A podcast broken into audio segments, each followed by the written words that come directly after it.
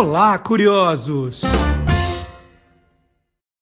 Bom dia, curioso! Bom dia, curiosa! Hoje é 23 de dezembro de 2023. Está começando o Olá, curiosos, especial de Natal, né? O nosso número 153 é curiosidade que não acaba mais até esperando o Papai Noel chegar, né? Muita curiosidade vindo aí no programa de hoje sobre tudo, o que você sempre quis saber sobre qualquer coisa. Então vamos lá, essa vinheta, né? Abrimos o programa com uma vinheta de Antônio Mier. O Antônio Mier não está aparecendo mais aqui, mas continua colaborando com o programa. O vovô do Rafael está aqui com a gente, com essa vinheta linda que ele preparou para a gente. Então vamos lá, confira os destaques do Olá Curiosos de hoje. Os 50 anos da coleção Vagalume. Tem novidade, hein? Tem novidade. Por que Papai Noel se veste de vermelho? Papai Noel já se vestiu de verde, mas aí houve uma transição que o Silvio Alexandre vai explicar para a gente. Soltando os bichos, coitadinho, ó, curiosidades do Peru, não do país, da ave, que vai estar servida na mesa de muita gente aí também na ceia natalina de amanhã à noite. E vamos lá, o Natal da Guerra em Jerusalém. O professor Vard Marx vai, vai dar uma entrevista sobre esse tema, né? Como vai ser o Natal da Guerra ali em Israel, na Palestina. Esse é o nosso assunto de hoje com ele. E o histórico jingle natalino da Varig, quem lembra? Né, o professor Fábio Dias vai explicar como surgiu, é, é, quantas vezes ele mudou de arranjo, né? Sensacional o jingle natalino da Varg também para fechar o programa de hoje. Então vamos lá, é tudo isso e muito mais, viu, gente? Tem mais coisa. Não é só isso, mas é isso e muito mais. E nós vamos começar então com o Papai Noel, né? Se até aqui na nossa vinheta tem lá o gorrinho do Papai Noel, vamos começar com o Papai Noel. Desde quando Papai Noel se veste de vermelho? Não, não foi sempre assim, não. Tem responsável por isso. E o Silvio Alexandre vai contar para a gente agora.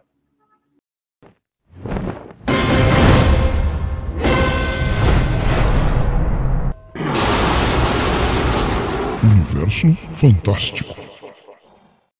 O incrível Hulk começou cinza e virou verde por conta de um problema de impressão na gráfica. Mas por que o Papai Noel, que começou verde, virou vermelho? Sim, até o final do século XIX, o bom velhinho era representado com uma roupa de cor verde. Bom, quem estabeleceu as características atuais do Papai Noel foi o cartunista alemão Thomas Nast.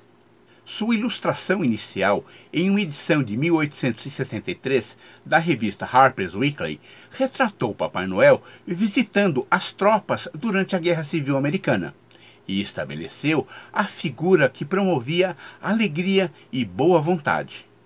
A roupa de pele nas cores vermelho e branca, com cinto grande, foi apresentada em 1869, no encarte colorido da edição de Natal.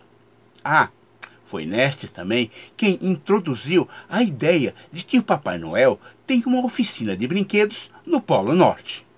Mas o triunfo do vermelho veio com o ilustrador germano-americano J.C. Lidecker, nas capas da revista Saturday Evening Post, ao longo da década de 1920.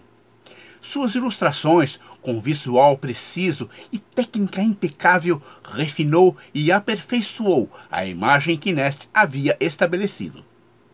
Junto com outro ilustrador, o seu pupilo Norman Rockwell, eles humanizaram o Papai Noel, retratando o personagem de forma natural e com interpretações bem inteligentes. A Coca-Cola entra na história do Papai Noel nos anos 1920. Sua publicidade queria aumentar as vendas de inverno, mas nenhuma das imagens usadas se mostrou popular. A verdadeira revolução só aconteceu em 1931, quando a empresa contratou Haddon Sandblom um artista americano de origem sueca para repaginar o Papai Noel. A campanha publicitária fez um grande sucesso, ajudando a espalhar a nova imagem do Papai Noel pelo mundo. Assim, embora tenha sido Thomas Nast quem estabeleceu o homem bom, corpulento e alegre, com brinquedos nas mãos, e que tenha sido Haddon Sandblum quem consolidou a versão atual, o conceito e a imagem do Papai Noel com certeza deve muito mais a J.C. Lineker. Então, essa história de que foi a Coca-Cola que vestiu o Papai Noel de vermelho, como diz o Gilmar Lopes, não é verdadeiro, é farsa. Informou Silvio Alexandre, desejando boas festas e um ano novo com muita saúde para todos, para o universo fantástico do Olá, Curiosos! E eu quero aproveitar o programa de hoje para mostrar mais uma novidade, ó, mais um livro novo, que é esse aqui, Detetive Vagalume e o Misterioso Caso do Escaravelho, que eu estou lançando no finalzinho do ano. É um livro que faz, presta uma homenagem aos 50 anos da coleção Vagalume. A coleção Vagalume começou em 1973, foram dois títulos, depois no mesmo ano mais dois, títulos que já haviam sido lançados, não eram novidade eram livros que já eram sucesso, já faziam, já, já tinham várias edições, né? Um deles até, ixi, caiu a capa. Tem esse livro só há 40 anos, caiu a capa. Do Éramos Seis, foi um dos primeiros.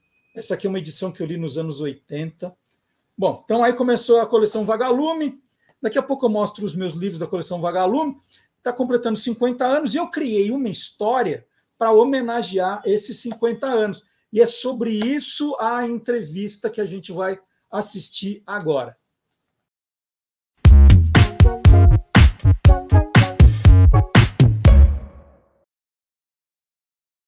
Licenciada em Letras Modernas pela Universidade de São Paulo, a paulistana Carmen Lúcia Campos é editora, escritora e educadora. Iniciou sua carreira no mundo editorial na editora Ática, onde trabalhou entre 1977 e 2003, principalmente com literatura juvenil, tendo participado de coleções emblemáticas como Para Gostar de Ler, Bom Livro e Vagalume. Atualmente, dedica-se à carreira de escritora. A Carmen é autora de 19 livros infantis e 11 juvenis, além de organizadora de cinco antologias literárias. Paralelamente à vida profissional, atua há mais de 20 anos como voluntária em uma ONG, contando histórias e dando oficinas de incentivo à leitura para crianças e jovens. E a Carmen é minha editora do coração também. A Carmen é que me fez dar os primeiros passos né, né na, na, literatura juvenil também, na coleção Vagalume. E nós estamos com um projeto novo. Né? Então tem muito assunto para conversar com a Carmen. Um uhum. projeto novo é esse aqui, Detetive Vagalume e o Misterioso Caso do Escaravelho, uma homenagem aos 50 anos da coleção Vagalume. Vamos falar sobre tudo isso hoje. Bom dia, Carmen. Bom dia, seu Marcelo. Tudo bem? Assunto não vai faltar. Vamos lá. Não, eu, eu, vou dividir em três partes para facilitar a nossa vida, tá? Tá bom, vamos lá. A primeira, a primeira eu quero, quero conhecer um pouquinho de como você foi parar na, na ATIC e na coleção Vagalume. Depois a gente vai falar da coleção de modo geral e a gente termina com o livro novo. Então tá vamos bom. lá. Como é que você foi parar na Vagalume? Bom, primeiro como eu fui parar na Ática, né? Tá. O mundo é muito pequeno. Eu era, eu fui aluna da esposa do Anderson Fernandes Dias, dono da Ática. E ela foi uma pessoa fundamental na minha escolha da carreira. Ela era uma professora de português brilhante, né? E eu, com ela, uh, fui despertando cada vez mais meu gosto pela literatura e eu sabia que eu queria trabalhar em editora. Eu não sabia, eu, eu biblioteca foi uma opção, aula jamais, editora sim. Ela era uma pessoa que fazia questão de manter a vida dela pessoal uh, longe do trabalho do marido, que era editora. Ela dizia: a editora é do meu marido, não é minha. Mas para você eu vou fazer uma exceção. Então, ela fez a melhor carta de recomendação do mundo para o marido, para eu entrar lá como estagiária. Eu estava no meu primeiro ano de faculdade. para não atrapalhar meus estudos, inventaram um cargo para mim, auxiliar de revisão, onde eu revisava tudo que você imaginar, né? E era meio período. Eu era praticamente a única pessoa do editorial trabalhando meio período para não atrapalhar meus estudos. Me formei, continuei lá dentro, agora com maiores responsabilidades. Fui trabalhar eh, um pouco em cada coisa. Eu sou de uma época onde a editora é, se investia no profissional. Então, eu revisei de dicionário a livro didático, mas o foco era para trabalhar no departamento do Giro Takahashi com a Vagalume. E foi assim que depois de acho que um ano, um ano e pouquinho, fazendo, estagiando em todos os departamentos, lá fui eu para literatura juvenil, para Vagalume, que já era o carro-chefe do departamento do Giro. Você então, falou assim do Giro? Eu... É. Você falou do Giro e, e com você eu estou completando a trilogia das três pessoas mais importantes da coleção Vagalume, porque aqui no programa eu já é. entrevistei o Giro, depois uhum. o Fernando Paixão, só Sim. você que deu mais trabalho para aceitar, né? Sim, foi sem querer, querendo. É. Tá? É. tá bom, vai. E, e, você pegou a coleção Vagalume bem no comecinho, porque a coleção começa em 73 e uhum. você já estava ali na Ática em 77, já sabendo o que estava acontecendo. O que é. era a coleção Vagalume, Carmen? Eu peguei, na verdade, a Vagalume é, até antes dela existir com esse nome, porque eu cheguei a ler, tipo, éramos seis, é, talvez Cabra das Rocas, que eram já publicados. Então, eu na escola, talvez na sexta, sétima série, eu li Vagalume. Né? Uhum. E aí, quando eu cheguei na Ática, uh, era assim, vamos dizer, o carro-chefe, era a grande aposta, porque estava se vendo, já havia Marcos Rey entrado nessa história, que a coleção estava estourando, que esse era o caminho. E também se via, eh, se estudava formas de aprimorar aquilo e de não ficar uh, refém só do Marcos Rey. Então eu entro para fazer esse papel. Além de Marcos Rey, quem mais? Vamos tentar ver outros autores? Será que não tem gente como Marcos Reis escrevendo para adulto que de repente possa migrar né, para o juvenil? Então é aí que eu entro na história. Tá? Embora eu não tenha entrado assim para trabalhar exclusivamente com Marcos Rey, eu peguei o filé mignon do Marcos Rey da segunda fase. Eu não trabalhei nos primeiros livros, mas eu trabalhei com ele já autor consagrado. Tá? E que outros autores você, você traz assim para para coleção? É, você está falando que seu trabalho era, era um pouco prospectar possíveis autores. Sim, era uma época ainda que editor ficava muito no gabinete, né? Era uma época que se mandava originais, datilografados para a editora. Então, a minha mesa, que eu herdei do Giro, depois herdei do Fernando, tinha calhamaços. Era uma... Eu me escondia atrás de originais. Todo mundo queria publicar na Vagalume. E aí, esse não era meu único trabalho, era um deles. E me dava uma agonia ver aquela pilha aumentando. E outra agonia, eu sabia que por trás de cada original tinha um sonho, tinha alguém ali querendo ser editado, ser lido.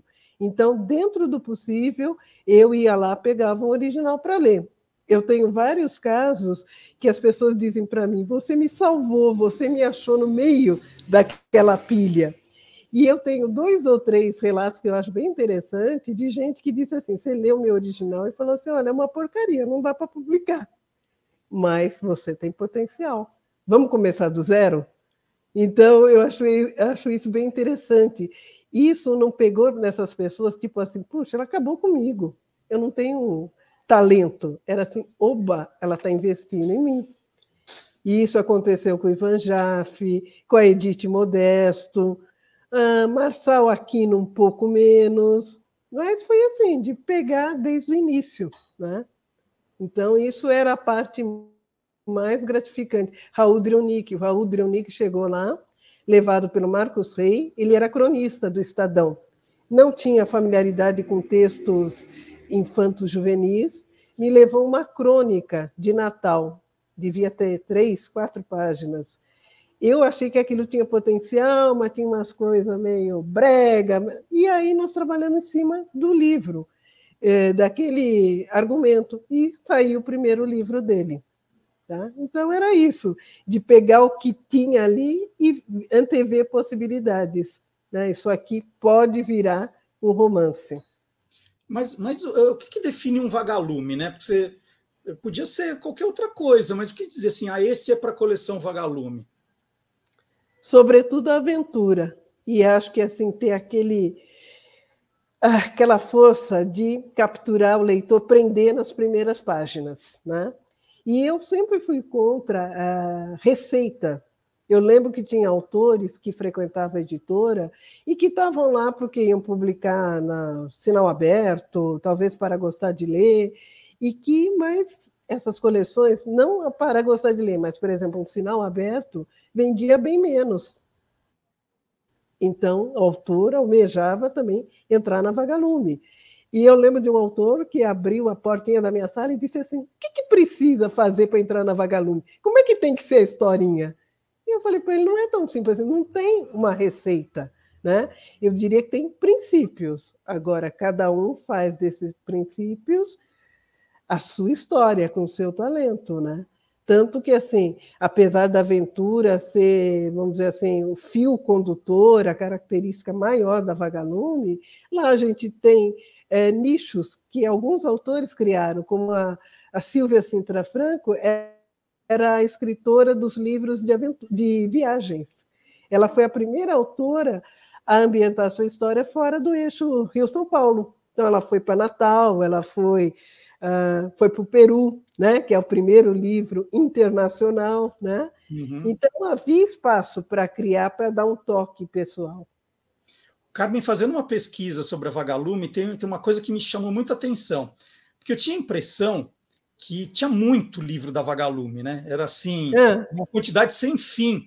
Aí você fala é. assim, em 50 anos, a coleção publicou 106 títulos, né? Uhum. Vamos dizer, dois por ano. Sim.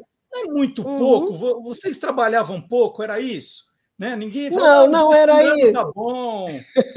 não era isso, não, senhor Marcelo. Na verdade, no início, é, teve o primeiro pacote né, de livros que já eram publicados e que foram lançados com o selo Vagalume. Depois começa o Advento Marcos Rei, né, que aí era sempre um livro do Marcos Rei por semestre. E no início, às vezes, era só Marcos Rei, era um livro, é, dois livros, na verdade, por ano. Só que a coleção começou a ter tanto talento, tanta demanda, que a gente falou: não, vamos fazer dois por semestre. E isso foi durante muito tempo.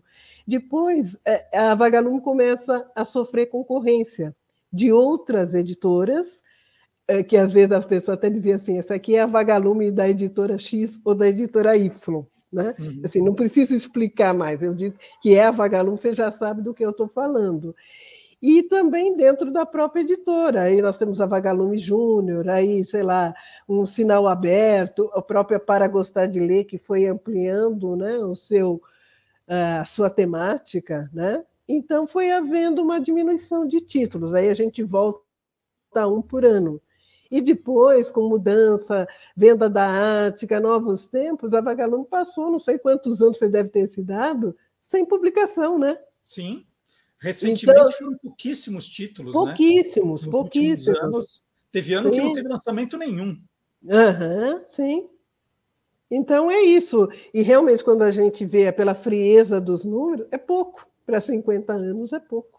Né? O Carmen, hoje, né? Hoje os grandes autores, até de literatura infantil e juvenil, eles estão lançando muitos títulos. Né? Sim, tem sim. autor que a gente conhece, que tem cinco, seis títulos por ano.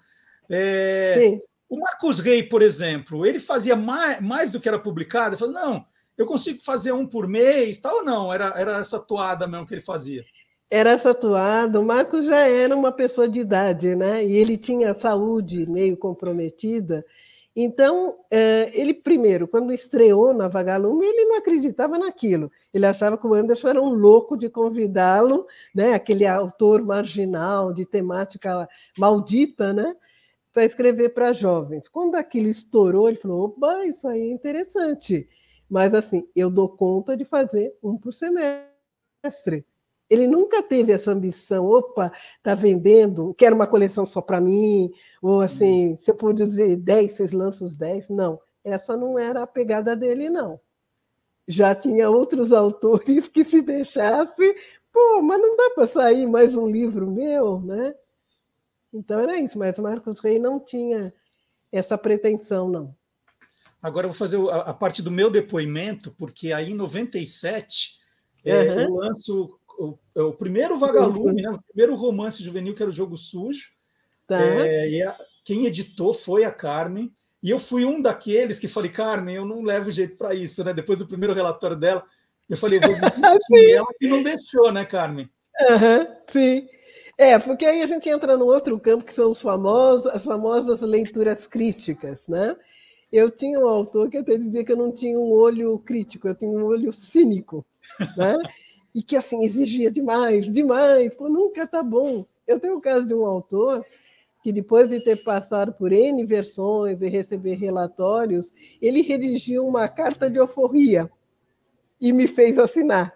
Estou uhum. livre, está aprovado, você não vai mudar mais nada, assine aqui. Né?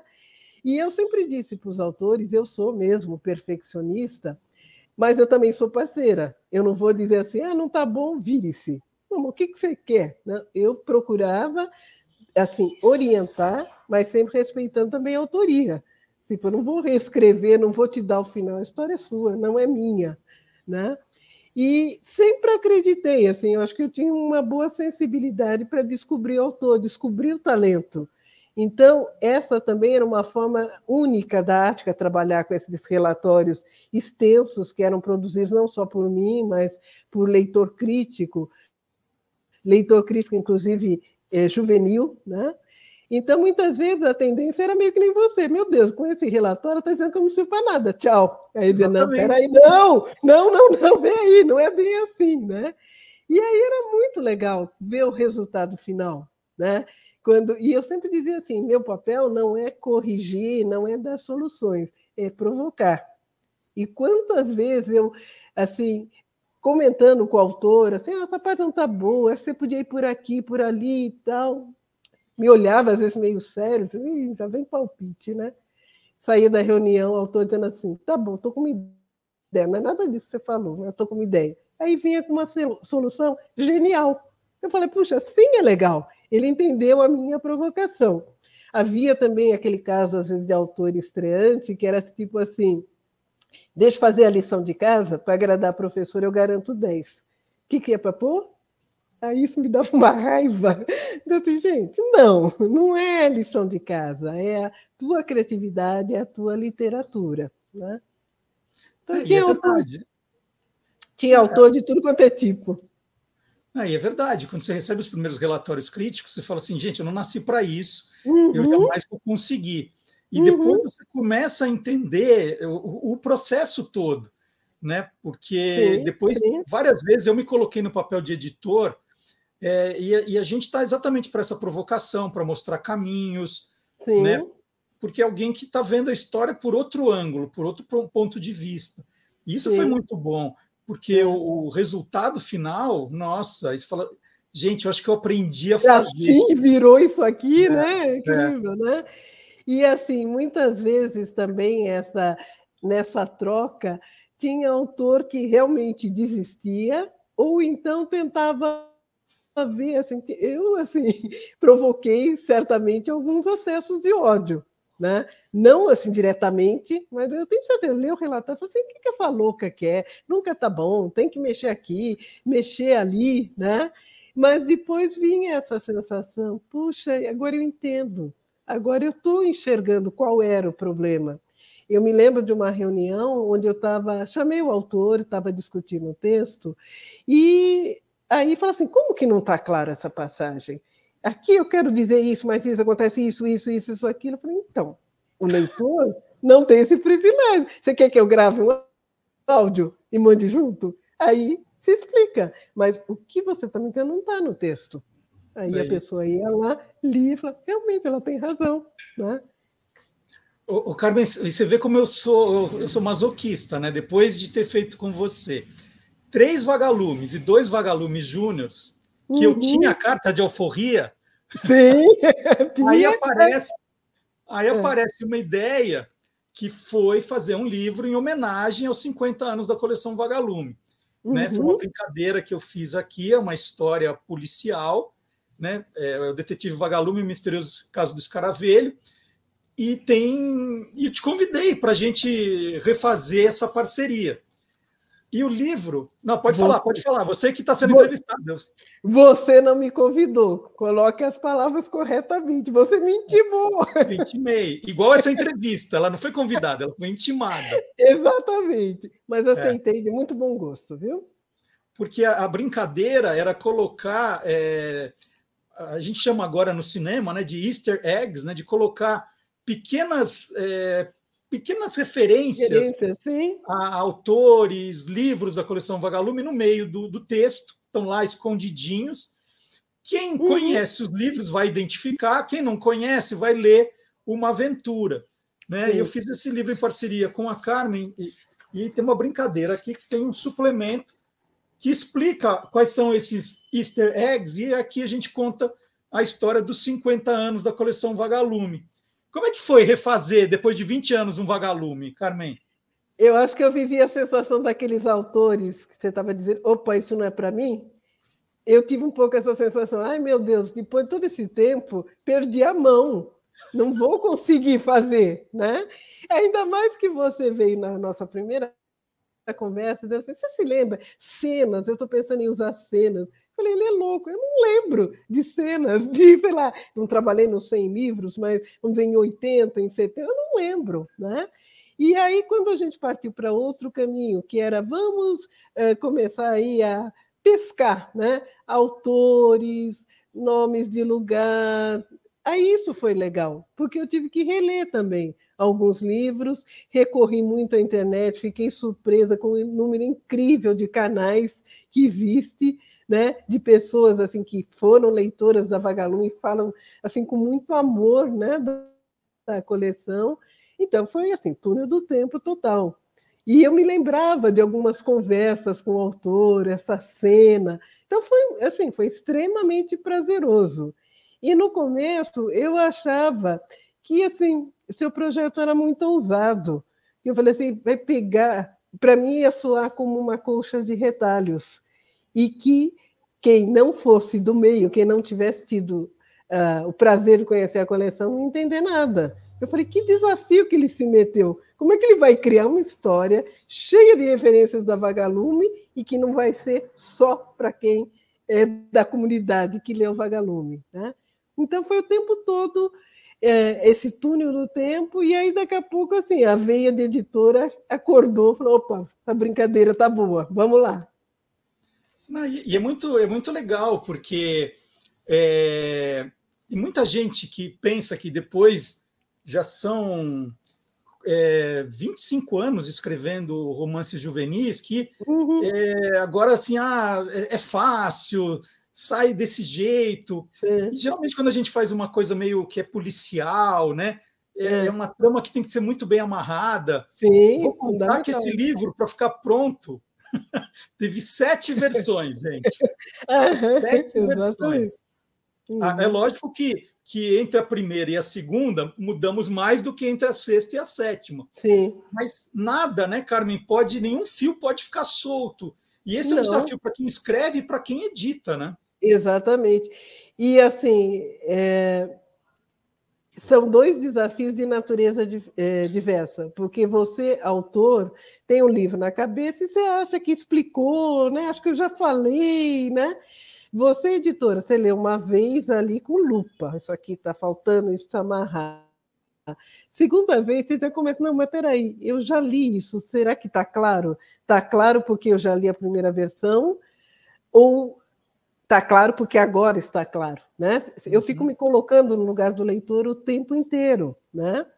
E assim, outra coisa que eu acho que ajudou muito nesse livro, mas ajuda assim a boa relação autor-editor, é, tem uma frase do Monteiro Lobato que diz assim, né, que o escritor cria um palácio e ele espera que o leitor habite esse palácio.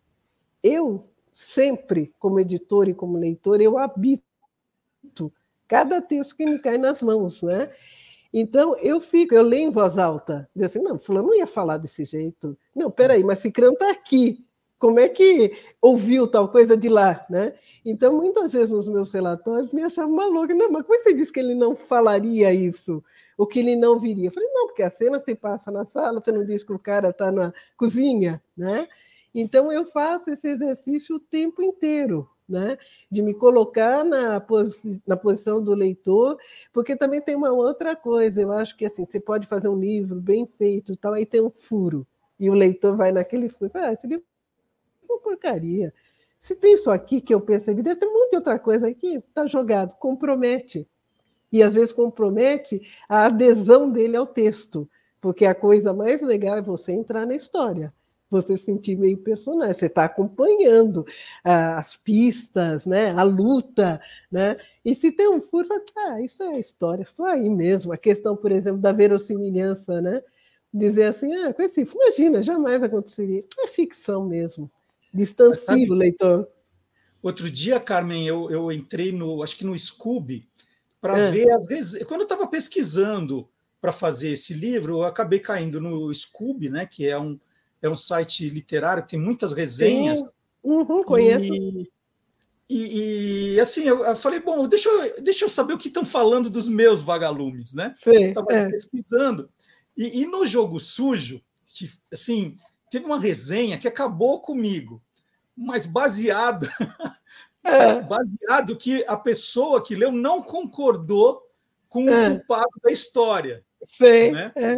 Tá. Então, é, é, é muito maluco, né? Porque eu, eu vou fazendo uma trama e eu tento surpreender, como acho que uhum. grande parte do, dos autores de policiais, de suspense, fazem. Você, você vai colocando todo mundo como suspeito e, de repente, uhum. vai aparecer alguém que estava ali na história, mas uhum. meio que paralelamente. Eu não vou Sim. dar o spoiler aqui, mas no jogo é. sujo acontece isso, como acontece também no Detetive Vagalume.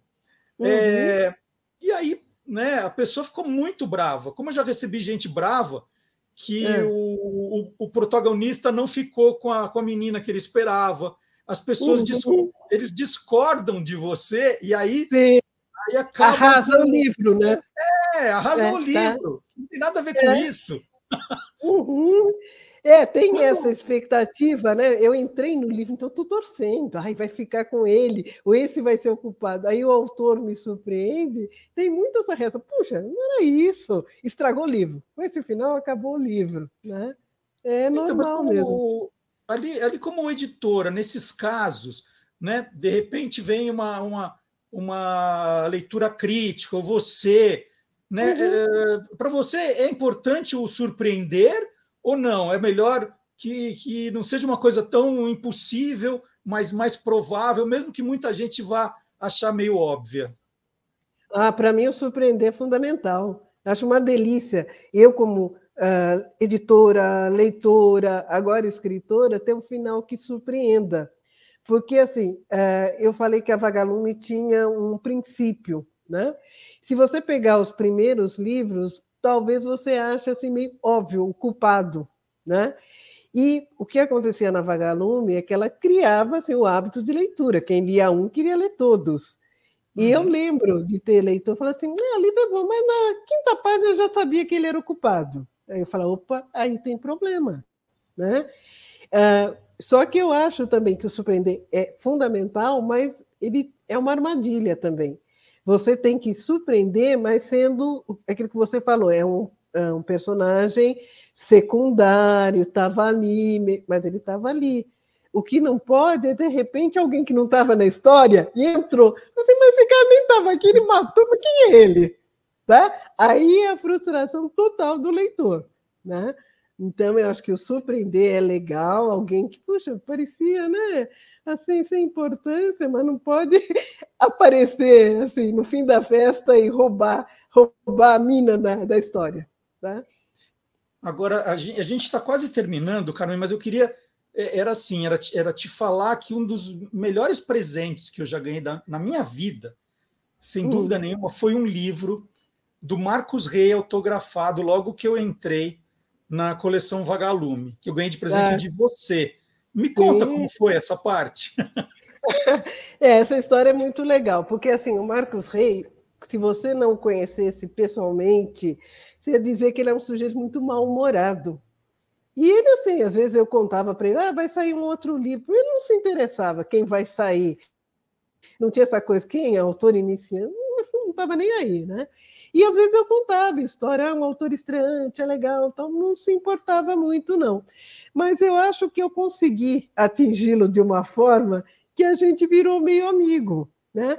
Ele confiava muito em mim, tem a famosa história do uh, o o Diabo no Porta-Malas, né? que ele escreveu, o livro não estava bom, ele resistindo, não vou mudar, não vou mudar. E aí eu contei para ele que uma criança tinha lido o livro e tinha dito, ó, sem ter identificação, Marcos Rei faria melhor. Ele falou: opa, é a coisa mais importante que você me disse. O título é bom? Então vou reescrever o livro. Né? Então a gente tinha essa parceria. E aí, quando você aparece, você escreve o livro, e tinha me tocado muito essa história de você ser um ex-leitor que tinha conseguido virar autor. Era o primeiro e talvez o único caso da Vagalume. Aí eu contei para ele. Ele achou assim, nossa, que coisa, né? Um fato singular. Aí eu falei para ele, eu acho que ele vai ficar muito feliz, ele quer ter um leitor, teu admirador, ter um volume autografado, né? E aí ele se dispôs na hora, né? E aí eu fiquei muito feliz com essa com esse gesto dele. Em nenhum momento ele se fez de rogado, não, né? Então, e fiquei muito feliz de ter proporcionado esse encontro de gerações, né? Foi não, bem foi legal. Isso. Acho que foi legal para todo mundo, viu? Ele também e... ficou emocionado. Até hoje eu me arrepio toda vez que eu abro o livro. Eu tenho eu tenho uma caixa aqui de, das minhas principais recordações, ele está ali bonitinho. É, daqui a pouco eu mostro no programa. Eu acho que eu já mostrei aqui, mas eu mostro de novo. Né? Toda vez eu, eu me arrepio. Uhum. E, Carmen, e, e, e, eu acho que eu já te contei, né? Ah, já te contei, claro. Mas no jogo sujo, o personagem principal era um jogador de vôlei. E uhum. aí você me pediu para mudar. Falou: oh, o Raul Driunic acabou de fazer um de vôlei vamos mudar para futebol? Eu falei, opa, vamos. vamos, né? Tô nessa, né? É. Porque assim, a Vagalume, conforme ela foi crescendo, a gente dizia assim, né, mas sempre mistério, detetive. Falei, e a proposta da Vagalume não é falar para o jovem sobre coisas do universo dele? Falei assim, criança não brinca de detetive o tempo inteiro. Sem contar que os detetives, a maior parte são adultos, né? Não, entre os personagens da Vagalume. Então foi aí que a gente foi pensando em outros níveis o que criança gosta? É esporte, aventura, aventura assim no sentido dos livros da Silvia Sinta Franco, curiosidade, né, por uma outra cidade, uma outra realidade. Aí chegou o Raul, que adorava esportes, e tinha feito de vôlei, né? Então foi bom.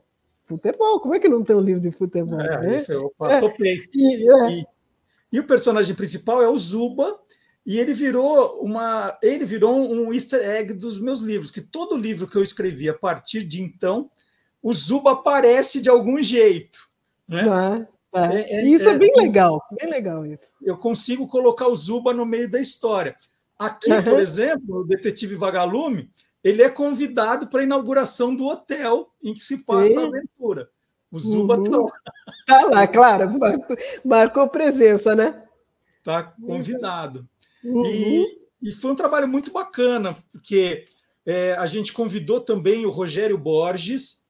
É, o Rogério Borges ele, ele ilustrou um livro do Marcos Rey na Vagalume, O Quem Manda Aqui Já Morreu. Então uhum. era é, é, uma referência também do Rogério. E a orelha, a orelha do livro, eu ganhei de presente do Luiz uhum. Puntel. O Luiz Puntel, que é autor de uhum. sete livros da coleção Vagalume, ele só perde para o Marcos Rey, para o Raul Driunic, e o Luiz Puntel, que é o segundo autor preferido da Carmen. Né? Você vai revelar o primeiro ou não? Não, não, eu vou, vou deixar não, tá Vou deixar no ar. Certo. Vou deixar no ar. É. E, Então foi esse livro que, que eu estou lançando. Teve edição da Carmen, que mais uma vez me ajudou demais. Ela sabe que ela é minha fada madrinha aqui da, da literatura. O que eu aprendi né, do jogo sujo para cá. Eu sabe que tem uma pessoa que trabalha na Panda, Carmen, que é. recentemente nós reeditamos pela Panda o jogo sujo, né? Uhum, sim. E aí a Olivia, que estava ali editando tal, ela virou para mim, tentando fazer o maior elogio da vida dela ali, né? Ela falou: Puxa, Marcelo, esse aqui é o melhor, é o teu melhor livro. Aí eu olhei para ela e falei: Então quer dizer que eu só piorei de lá para cá? Mas então vou mandar um para Olivia para ver se eu, se eu dessa vez Você melhorou, uma... né? É, melhorou. Pela primeira vez eu avancei. Exatamente. É legal. Carmen, super obrigado por essa conversa. Muito obrigado pela parceria. A gente está aqui na véspera de Natal, então desejar feliz Natal, bom começo de ano. Vamos pensar em mais uhum. loucura juntos. Vai que o detetive vagalume faz sucesso, né? Igual Vai, o Mário Fofoca. É, é, de repente vou ter que fazer uma série com você. Vamos nessa. Eu né? topo. Uhum. Vai que, pessoal, se vocês ajudarem a divulgar, vai que o detetive, ó, aí eu faço Sim. outro. Né? Legal, combinados. Certo? Certo. Então, um beijo, Carmen. Muito obrigado. Outro. Um bom Natal, Valeu. bom começo de ano. O ano que vem a gente se fala. Tá bom? Tá bom. Tchau, Até tchau. mais. Tchau. Até. Bom, então deixa eu mostrar algumas coisas que eu não mostrei na entrevista com a Carmen. Né? O livro Detetive Vagalume vem com um encarte vem com encarte, é o que eu chamo de suplemento de homenagens. Então, ao longo da história, eu espalhei os 50, as 50 homenagens, referências, que são os Easter eggs, né, que eles chamam assim no cinema. Então, tem tá, todo, o livro, tal, tal, tal, que você pode ler. Se você nunca leu um, um livro da Vagalume, não tem problema. Só que aí, quando chega no suplemento de homenagens, como a Vagalume trazia o suplemento de trabalho, né? eu vou explicando a historinha dos easter eggs. Tem o número da página aqui, que é o número da página que está, e qual é a referência. E com esse suplemento que ficou maravilhoso, são 50 explicações, aqui você tem a história da Vagalume. Né? Eu conto a história da coleção. Quem que teve a ideia, por que teve esse nome, quem criou a mascote. Então, é uma brincadeira bem bacana. Tá tudo aqui, né? Aí você vai lendo, lendo, lendo e vai se divertir, conhecer a história para guardar. Isso aqui é histórico, viu? Suplemento de homenagens é histórico. A Orelha do Luiz Puntel, um cara maravilhoso, autor de sete livros da coleção. Menino Sem Pátria é um livro imperdível. Então tá aqui, ó, Luiz Puntel. Luiz Puntel maravilhoso, fez a orelha. Ele é um dos recordistas, né? O primeiro lugar foi o Marcos Reis, segundo o Raul Drunick, e o Puntel está em terceiro, mais títulos lançados. Deixa eu aproveitar, né? Ele está fazendo essa festa dos 50 anos. Eu falei, né, que eu sou muito fã do Marcos Reis, e eu tenho alguns do Mar... dos os que eu li também. Tudo tem 40 anos disso aqui, ó. Então tem o Mistério dos Cinco Estrelas. Nossa, muito livro segurando aqui, ó. Um cadáver ouve rádio. O Rapto do Garoto de Ouro. E o mais legal, gente, aqui, ó, quem manda já morreu. Né, então, quem manda já morreu, tem o nome aqui do ilustrador. Olha, o Rogério. Né? Quem é esse Rogério? E o Rogério né, é, era para ficar com a coleção. Sim, a, a, ideia era fazer uma homenagem completa, né? E o Rogério Borges é também o capista desse meu. Ele fez uma capa para o Marcos Rey e eu convidei o Marcos para fazer a capa do Detetive Vagalume, o Marcos, o Rogério, para fazer a capa do Detetive Vagalume também. Então, ó, quanta homenagem, né? E deixa eu aproveitar para mostrar a capa de todos os meus livros da coleção Vagalume. Estão todos aqui bonitinhos, ó. Tem Deu a Louca no Tempo. Essas são as edições originais, tá? Tem já edições mais novas. Tem Lagartixa no Computador, o jogo sujo já não é mais um vagalume. Está aqui, ó, tem uma edição nova da Panda Books. Né? Mas foi o primeiro, meu primeiro livro.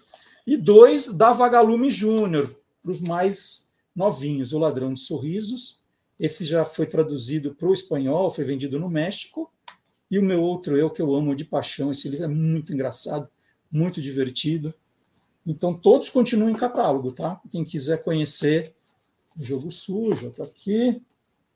Tem um lagartixa no. Oh, escapou.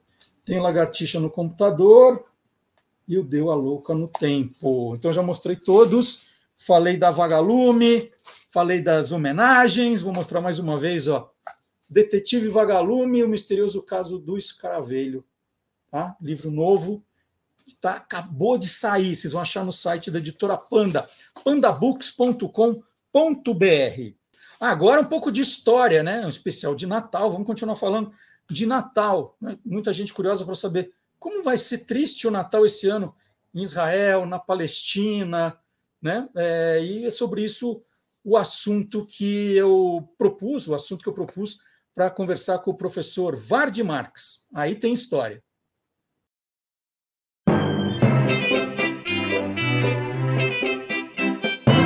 Aí tem história. Bom dia! Opa, é o professor Vard Marx? Opa. Cadê a barba? Bom dia! Bom dia! Esse é o cara que está andando muito no sol e não quer ficar com marca de barba. Entendi. É, já é a versão, já é, é, é aquele assim, versão 2000, 2023, é, modelo 2024, não é isso? É, modelo verão. Muito bacana. Vardi, é, estamos aí, né, a véspera do Natal, amanhã noite de Natal, depois de, de amanhã a festa de Natal. Nós vamos ouvir e cantar muito Noite Feliz, Sim. né? Aí a gente vai lembrar que o pobrezinho nasceu em Belém, né? E aí a gente vai lembrar de tudo que está acontecendo naquela região. Né? Exatamente. Né? Essa guerra não acaba, só piora. Né? Vamos falar de Jerusalém hoje no programa? É, é, é essa a ideia. Olha, quando ela começou a surgir, no quarto milênio antes de Cristo, era um acampamento de pastores nômades. O pessoal passava com cabra para lá, com ovelha para cá, era isso. Ao longo do tempo, são quatro mil anos antes de Cristo, ou seja, seis mil anos de hoje conforme ela foi se tornando cidade, foi atacada 52 vezes, sitiada 23 vezes, tomada 44 vezes e destruída pelo menos duas vezes. Destruída. Mas está lá firme até hoje. Muito dessa violência toda, por incrível que pareça,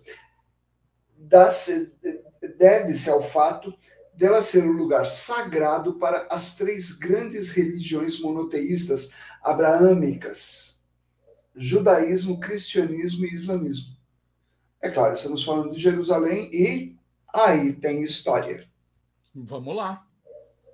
O, o sentido original do nome da cidade, né, a etimologia da palavra Jerusalém, é controverso, existem variantes. Mas entre as muitas raízes possíveis, está o nome de Shalem, que era uma divindade lá da Idade do Bronze, uma divindade, era o, o deus da agricultura dos cananeus, que habitavam a região antes dos hebreus. Mas veja que Shalem já tem o som de S, L e M, que está presente em Shalom, no hebraico, e no árabe, Salam, e ambas as palavras significam paz. No sentido de lugar sagrado e de lugar de paz, no geral, é bastante presente nas várias versões do nome. Mas também era ali que ficava uma fortaleza do povo Jebuseu, uma fortaleza jebusita, que foi conquistada por Davi é, e onde ele instalou a capital do Reino Unificado de Israel. Essa fortaleza se chamava Zion, Sião em português, e daí veio o termo sionismo. Uhum. Jerusalém pertenceu, principalmente em ordem cronológica, não só, mas principalmente em ordem cronológica, aos seguintes impérios: egípcio, babilônico, persa, macedônio, romano, bizantino, muçulmano, otomano e britânico. E nesses dois últimos, há mais de um século, começaram os atuais problemas da região. O quebra-pau que está acontecendo lá agora começou há um século. O Império Turco-Otomano, que dominava o Oriente Médio todo desde pelo menos o século XV, ficou do lado perdedor na Primeira Guerra Mundial e esfacelou-se. Lembra-se de Lawrence da Arábia? Uhum. Que tem filme a respeito e tal. Bom, não é um personagem fictício, embora as suas aventuras lembrem muito de um personagem fictício. Na verdade, ele era um oficial do exército britânico assim, setor de inteligência, espionagem e tal, conhecia bem a, a, a, região ali, ele era arqueólogo também, falava árabe. E este cara ajudou a insuflar a revolta árabe, reunindo, pela primeira vez em milênios, muitos chefes tribais numa ampla ação de guerrilhas que garantiram o desmoronamento do Império Otomano por dentro. Quando acabou a guerra, a Liga das Nações, que é ancestral da ONU, instituiu a divisão do império. A Turquia ficaria com os turcos. E o restante do território ficaria com as duas grandes potências europeias, Inglaterra e França, que teriam mandatos, ou seja, mandato é uma condição que é, um país assume no lugar do outro as relações exteriores e a defesa. Eles podem mandar internamente, mas para fora quem manda é quem tem o um mandato. Uhum. É, então, os estados protegi protegidos, entre muitas aspas, são assim: Síria e Líbano, mandato da França. E os ingleses teriam um poder sobre a Mesopotâmia, onde tem Iraque e tal, e a Palestina. Como a gente vê nos mapas da época, Palestina correspondia ao que é hoje Israel.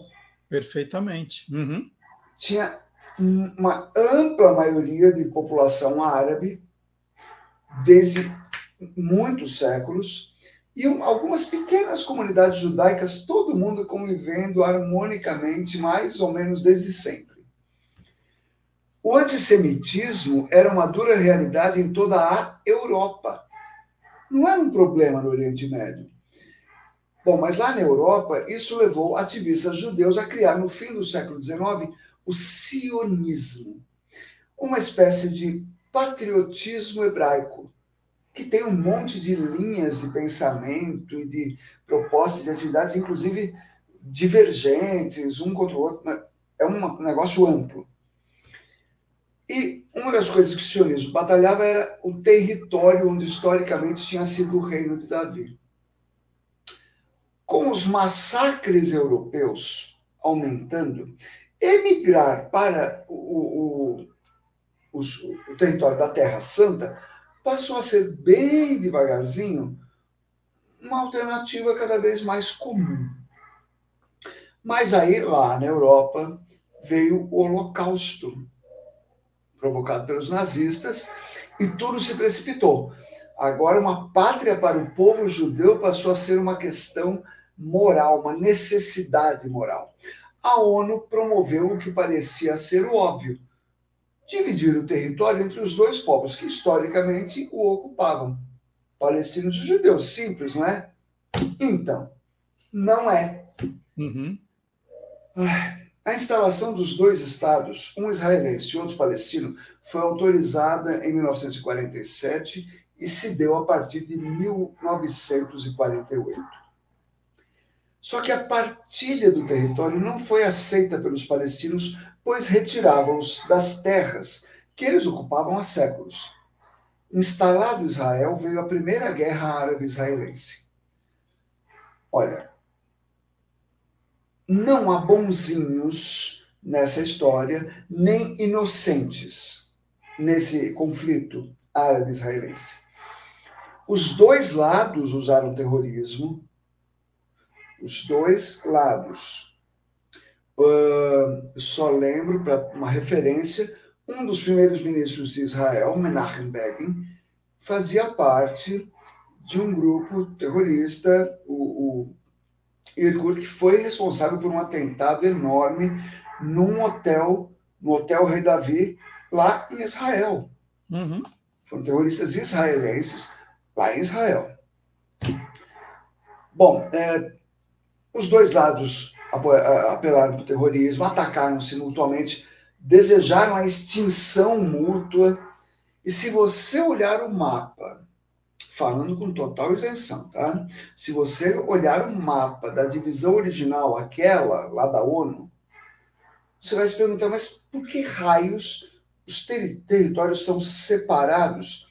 É, porque tem Palestina e Israel separados um pelo outro. Sim. Não é assim, daqui para lá é Israel, daqui para cá é Palestina. É, aqui tem Palestina, aí tem Israel, aí tem outro pedaço de Palestina, mais para frente é Israel, de novo ali na frente é Palestina outra vez. Por quê? Porque eles respeitaram aldeamentos e cidades que já existiam. Ah, não, não vamos tirar você daqui. Aí, para você visitar o seu primo, você tinha que passar pelo território de outro país. Naquilo que sempre foi o lugar onde vocês moraram. Ou seja, isso não deu e não podia dar certo. Era mais jogo recomeçar negócio do zero. Olha, para, tu, para tudo, você fica para lá, você fica para cá. Dá para ter território para os dois, um para norte, outro para sul, os dois com saída para o mar, os dois com fronteiras variadas. Mas a verdade é que, sendo militarmente apoiado pelos Estados Unidos, Israel tem um dos melhores exércitos do mundo, com a mais mortífera tecnologia, e não tem a menor vontade de ceder metade do seu território para os palestinos e nem para ninguém. Jerusalém era para ser a capital de todos eles a cidade sagrada para todos, a mais sagrada do mundo, a capital mundial da paz. Infelizmente não deu. Mas, quem sabe? Talvez a resposta não esteja ao alcance de nossas cabeças pequenas e mesquinhas, mas com alguém maior e mais poderoso. Afinal, Allahu Akbar, Elohim Gadol, Deus é grande. Feliz Natal. E um grande, grande ano novo que vai precisar ser construído por nós, pedacinho por pedacinho. É isso. É isso, Vardi. Muito legal abrirmos esse programa especial com você, com essa história, né? Desejar paz, né? A gente que não seja só da boca para fora, né? Como você falou não Sim. está ao nosso alcance, né? mas de alguma forma, quem sabe um dia. Quem sabe. Vardy, um Feliz Natal para vocês todos, boa entrada de ano, muito obrigado por, por tudo que você fez aqui, né? trazendo tanta informação, tanta cultura, é, tanta, tanta, né? tanto conhecimento. Um grande abraço. Imenso prazer, grande abraço para todos e um Feliz Natal. Muito Feliz obrigado. Natal. Tchau, tchau. Tchau, Vardi. E nas nossas redes sociais, continuo publicando os vídeos, sempre tem novidades nas redes sociais, no Facebook, no X, no Instagram, no TikTok, e eu seleciono sempre qual foi o campeão de audiência daquela semana para rodar aqui. E essa semana é, eu falei sobre aquela brincadeira do Fusca Azul, né? Quando você vê um Fusca azul na rua, você pode dar um, um soquinho, um tapa na pessoa que está do seu lado. É, é, uma brincadeira que eu conheço há dois mil anos e fiquei surpreso que muita gente nunca ouviu falar. Achei que todo mundo conhecesse, mas tem gente que fala, não, não sabia da existência, veja só. Então eu explico qual é a origem dessa história, que nós vamos ver agora. Como é que começou essa história de dar um tapa, um soco no ombro de outra pessoa quando se avista um Fusca azul. Tem um vídeo na internet contando uma história bem maluca.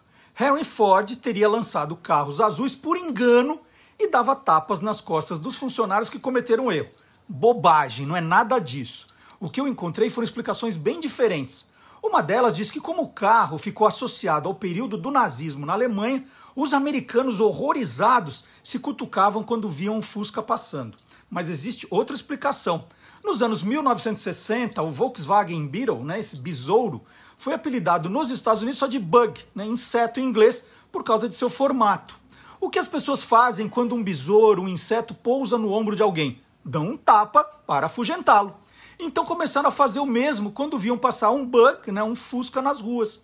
Os americanos batizaram a brincadeira de punch bug, né, socar o inseto. Existem outros nomes para a brincadeira e até livros de regras. Os vizinhos mexicanos logo copiaram a brincadeira. Lá, Fusca é bocho. A cor mais difícil de encontrar era amarela. Então, quando aparece um Fusca amarelo, a criança grita bocho amarillo e manda o tapa, que é considerado sinal de boa sorte. A brincadeira acabou se espalhando pelo mundo e veio também para o Brasil. Só não se sabe quem escolheu a cor azul. O mais bacana de, desse vídeo, eu vou contar o que foi. Né? Eu, logo no comecinho eu falei né, que tem uma história rolando na internet que fala do Henry Ford. Né? Quando eu assisti, me mandaram, alguém, eu, eu, eu recebi pela rede, falando, ah, Marcelo, veja essa história, né? o que motivou a fazer esse vídeo. Aí eu olhei nessa história do Henry Ford, falei, gente, mas não tem nem pé nem cabeça, não pode ser isso. Aí comecei a procurar, pesquisar em inglês, né? E nada, não existia essa história do Henry Ford. Eu falei, não, se fosse uma coisa tão importante, alguém ia ter contado essa história, né? E vi que não existia nenhuma referência. Todas as referências eram em português, né? E todo mundo se copiando, né? Que é muito normal na internet. Um vai copiando o outro, às vezes nem muda o texto, copia e cola, né? E um monte de, de portais, né? portais grandes, importantes, contando essa história do Henry Ford. Aí eu fui atrás da história, Gilmar Lopes me ajudou bastante nisso, trabalhamos em, em duplo ali e né, fiz o vídeo. Aí, quem apareceu nos comentários? O rapaz, né, que criou aquela história do, do Henry Ford. Ele falou: Não, eu inventei essa história. Eu inventei essa história 15 anos atrás e eu fico muito feliz que você hoje contou a história verdadeira, que você mostrou que o meu vídeo era uma brincadeira. Ele fez uma piada em 2007 e as pessoas foram vão, vão copiando, falando tal, e ela foi se é, é, parecendo verdade, né? Porque os portais grandes vão fazendo, todo mundo que procurava referência em português só achava essa história.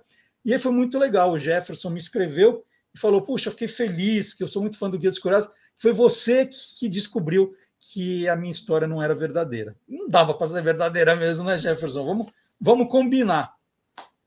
Bom, vamos combinar também que agora é hora do professor Marcelo Abud, que vai falar de Natal. Deve ter um podcast de Natal. Com certeza tem podcast de Natal. Tem ou não tem, professor Marcelo Abud?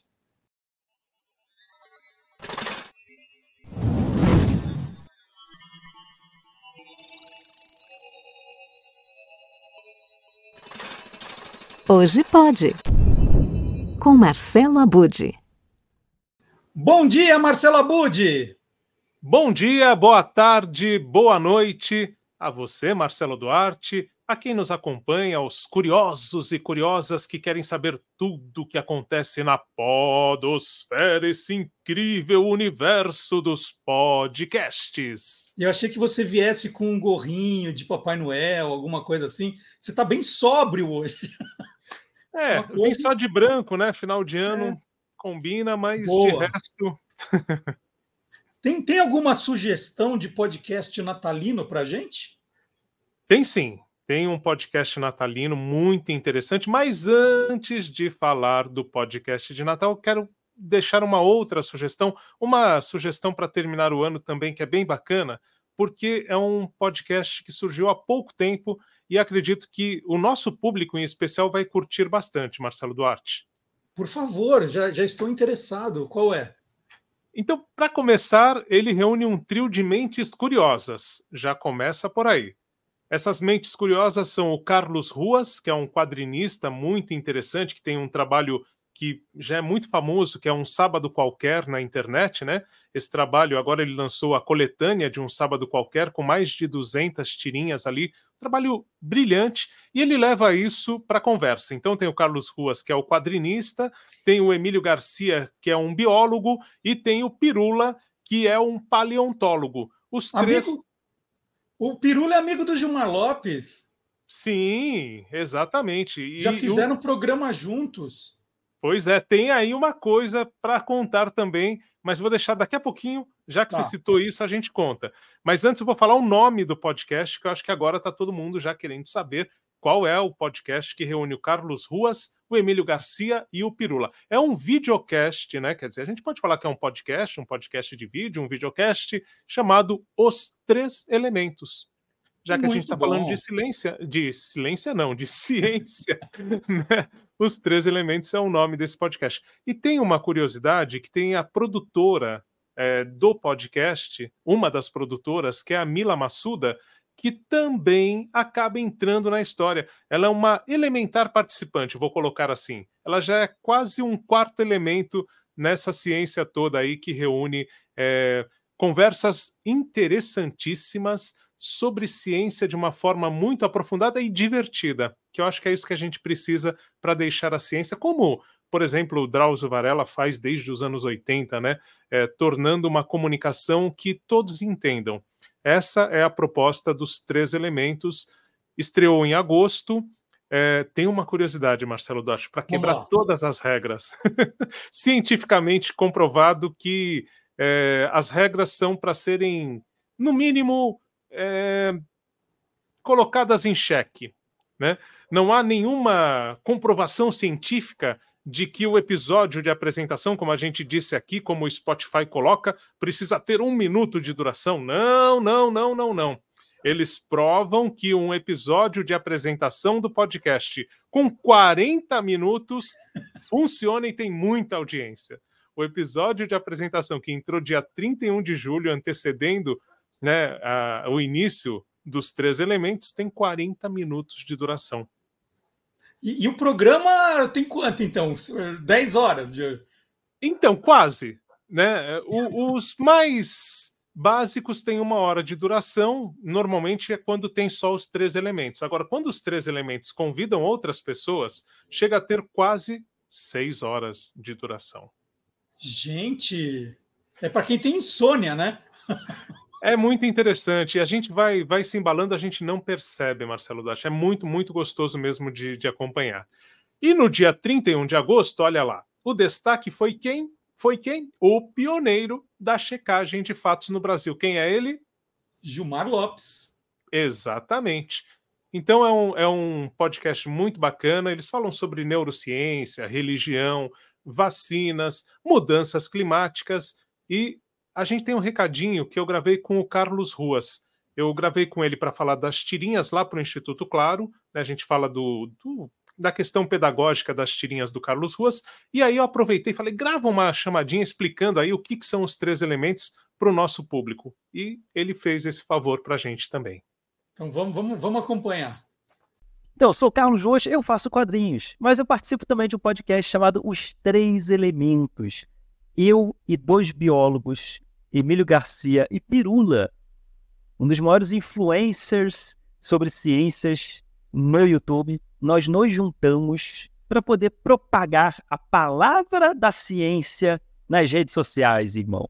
Então, com muito humor, com muito conhecimento, com muita cultura, com muita a, ciência de uma forma geral, a gente tenta explicar ciência de uma forma didática, divertida e acessível. A gente tenta fazer nossa contribuição para ter conhecimento na rede, porque na rede você encontra de tudo, que nem uma cidade. Né? Você pode entrar numa faculdade ou pode entrar em um beco escuro perigoso. Então a gente está aqui fazendo a nossa parte para poder propagar a palavra de Carl Sagan, a palavra de Galileu, a palavra de Einstein nas redes sociais. Por exemplo, a gente está falando sobre aquecimento global. Lançamos um quadro para explicar o que está acontecendo no nosso planeta. Então, esse é o podcast Os Três Elementos. Depois segue lá, tanto no YouTube quanto no Spotify.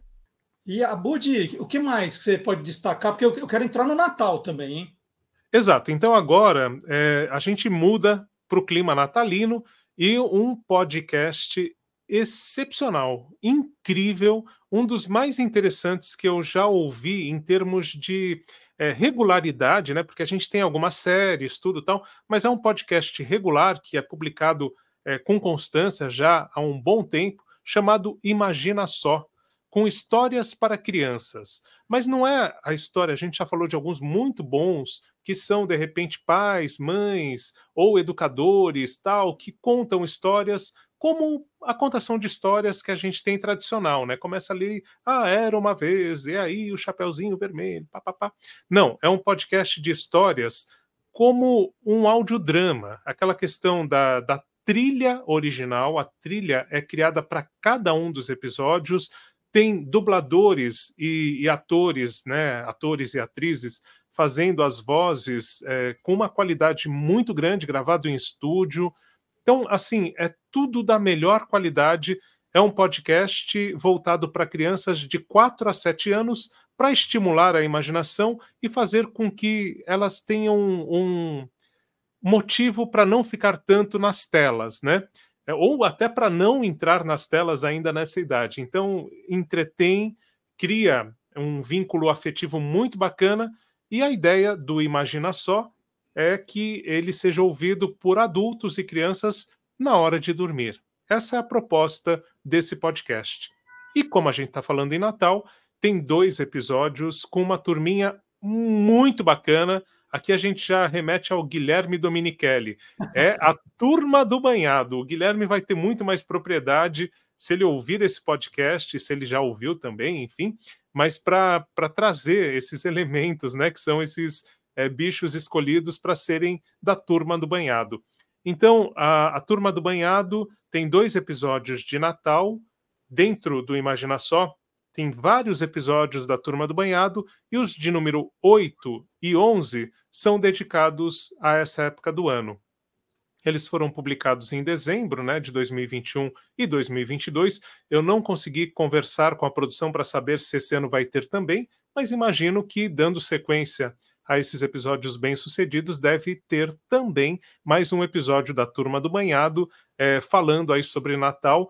É, incrível, Marcelo Duarte, e são personagens da fauna brasileira. Então, além da gente ter diversão, ter é, esse envolvimento né, é, com um, a questão de, de ambiente sonoro tudo mais, ainda tem esse aprendizado, essa valorização da fauna brasileira. É, a Turma do Banhado e dois episódios de Natal, que são os de número 8 e 11, o de 2021 em dezembro e 2022 em dezembro, e que são muito interessantes, reunindo a, os animais que fazem parte da turma do banhado. Tem a capivara Anne, que é a principal personagem, a garça Graça, o tucutuco, chamado Tuco, o sapo Osvaldo, o marreco Genésio e o ratão Rodolfo. Aliás, o ratão, esse daqui eu não sei, eu não lembro se o Guilherme Domenichelli já trouxe aqui, mas o ratão do banhado é o maior rato que existe e ele fica até cinco minutos embaixo d'água. Já estou entrando aqui na, na seara. Soltando os bichos, ó, já estou soltando já os bichos. E aliás, eu estou fazendo isso com muita propriedade, porque eu não sei se eu já te disse, Marcelo Duarte, eu fui a uma festa é, na verdade, o lançamento de uma exposição do centenário do rádio no ano passado, e uma senhora ficou conversando comigo por mais de uma hora. Ah, porque eu vejo você toda semana ali no Olá Curiosos, é incrível, como eu gosto da sua participação. Tá? Depois de uma hora ela fala, e até tem um sobrinho meu que vai fazer veterinária, eu indico seus vídeos para ele. Bom, são dois, duas mentes brilhantes, né? Duas cabeças brilhantes. Tem eu, eu não desmenti, ela saiu feliz, não dei autógrafo, né? Mas ela saiu feliz. Mas enfim, então a turma do banhado, é, banhado, né? Que é na geografia também um ambiente muito típico, é, que tem ali os bichos que, que vivem em volta do rio e tudo mais. Então, muito interessante, muito gostoso de ouvir, caprichadíssima a produção e tem esses dois episódios. Se a pessoa quiser ir no Google e procurar, por exemplo, é só colocar lá Turma do Banhado Natal e vai chegar a esses dois episódios. Mesma coisa no Spotify, se quiser ir direto nos episódios.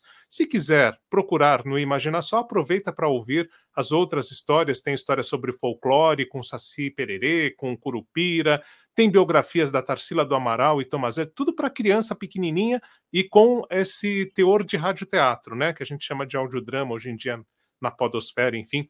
Tem a releitura dos clássicos, todos aqueles conhecidos, Branca de Neve, O Patinho Feio, tudo mais, e tem produções originais como A Turma do Banhado, que é realmente uma delícia de ouvir. Eu temos, garanto. Temos um trecho?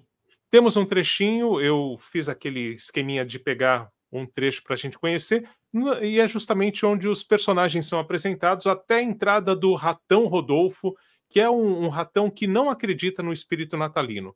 Então, quando está todo mundo ali, tudo tal, falando de Papai Noel, ele vem e quer estragar tudo porque ele, desde pequeno, sofreu muito e, por isso, ele não acredita no espírito natalino e a turminha vai tentar justamente resgatar isso nele é, é a abertura de um desses dois episódios que apresenta os personagens e depois começa o conflito, que é aí só ouvindo para saber o que acontece. Então vamos ouvir para ver, né? Que a gente adivinha o que acontece. Ao chegar na escola, Anne encontra seus amigos. A garça Graça, o tuco-tuco chamado Tuco, o sapo Osvaldo e o marreco Genésio. Oi, turma! Bom dia, Anne! Dezembro chegou! Nossa, eu tô tão animada com o Natal. É, o Natal tem tanta comida gostosa. Tem a família reunida. Ai, Natal é um luxo. Eu adoro abrir os presentes. Ah! E no Natal a gente não tem aula e pode brincar um montão. Mal posso esperar pela chegada do Papai Noel. com o seu trenó, suas renas e um saco cheinho de presentes. Ao ouvir o assunto da turminha, o ratão Rodolfo se aproxima. Eu ouvi Pepe Noel. Muito legal, Abud. Terminamos? Terminamos só uma coisa que eu não falei sobre ainda esses episódios do Imagina Só. Eles têm, em média, 15 minutos de duração. Então é um tempinho legal para, se quiser colocar para dormir com a criança mesmo, vai funcionar muito bem. Muito bacana. Então aproveito para desejar para você um feliz Natal, bom começo de ano, muitos podcasts novos, muitas aulas, viu, Guilherme Domenichelli? obrigado, obrigado. É, vai ser um ano animal, realmente. Vou, vou, até dispensar o Guilherme hoje, que nem precisa fazer o programa, porque ele já fez. Pois é, pois é. Dose dupla. Muito legal. Muito obrigado, Abudi. Grande abraço. Grande abraço. Bom, e hoje, no nosso programa, vamos falar de palavras natalinas. Já que é para falar de palavras natalinas, vou chamar quem? O professor Dionísio da Silva participando do nosso programa hoje também.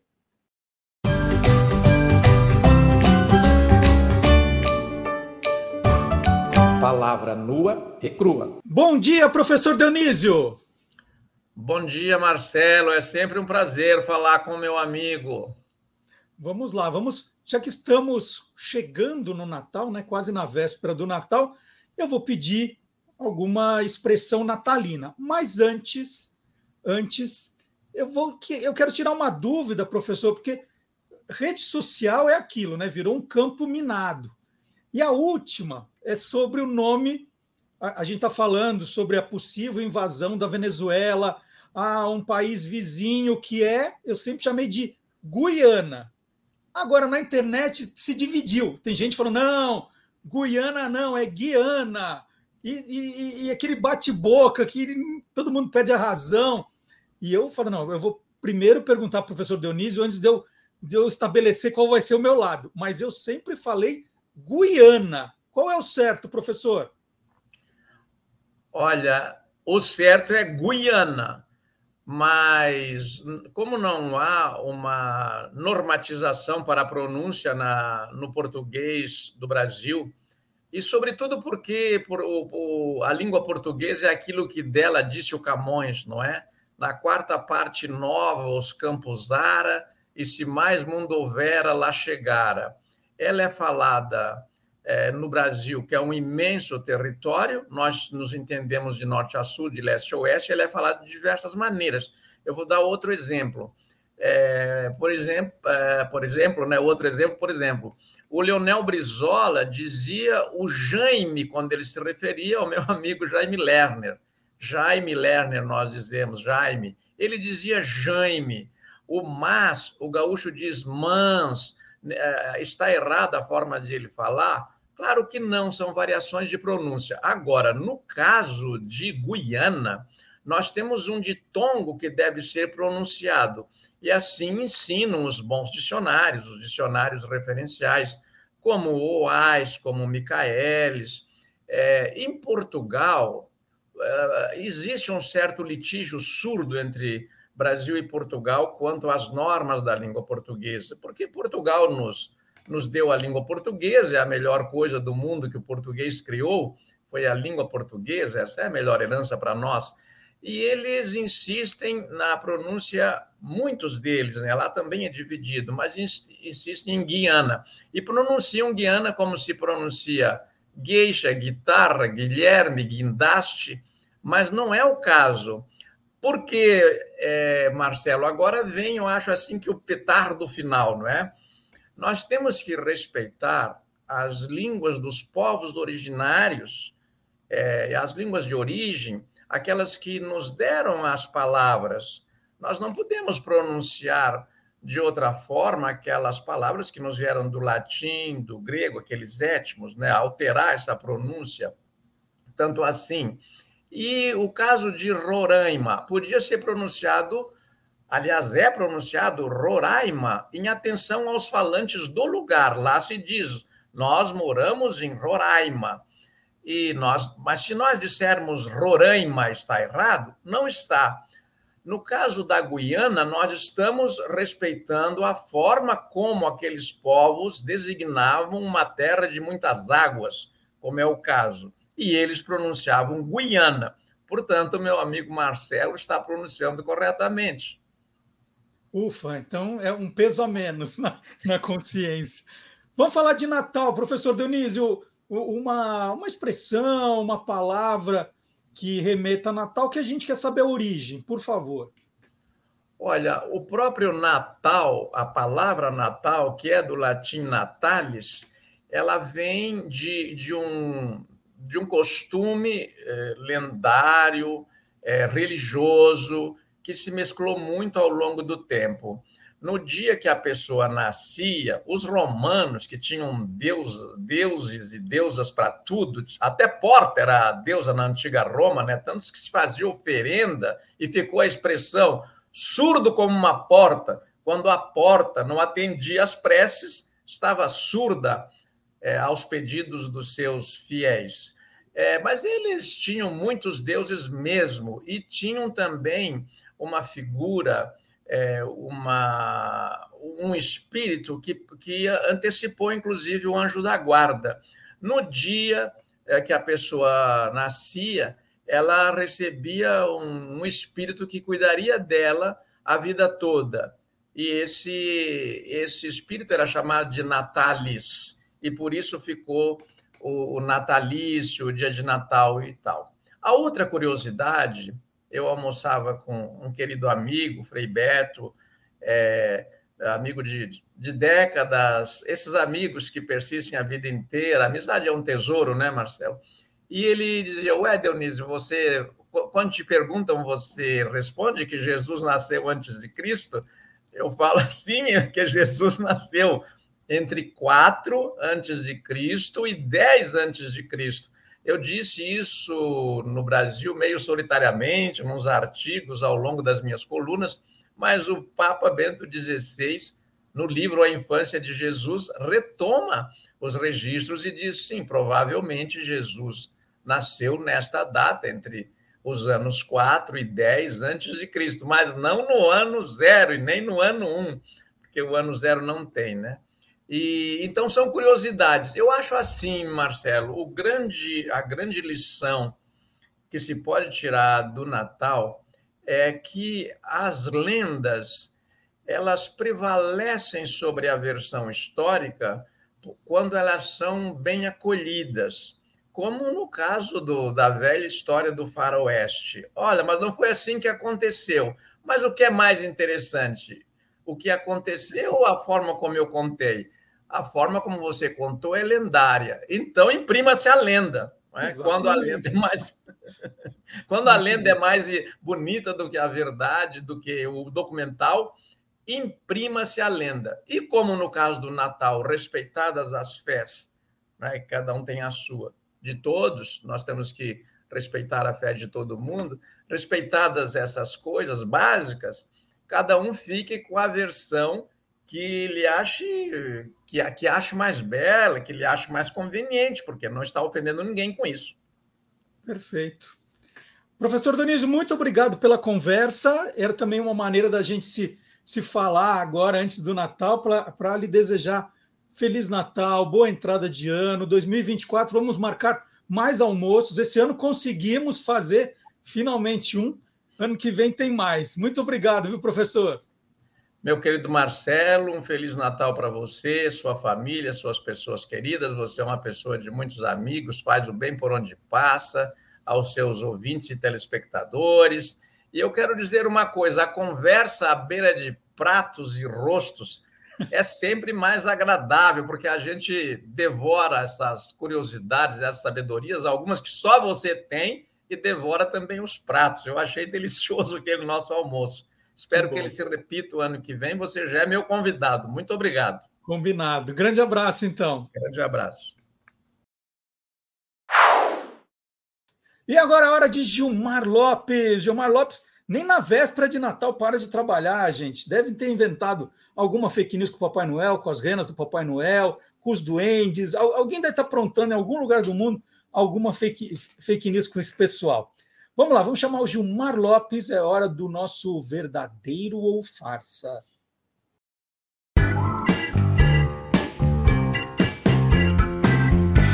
Verdadeiro ou farsa?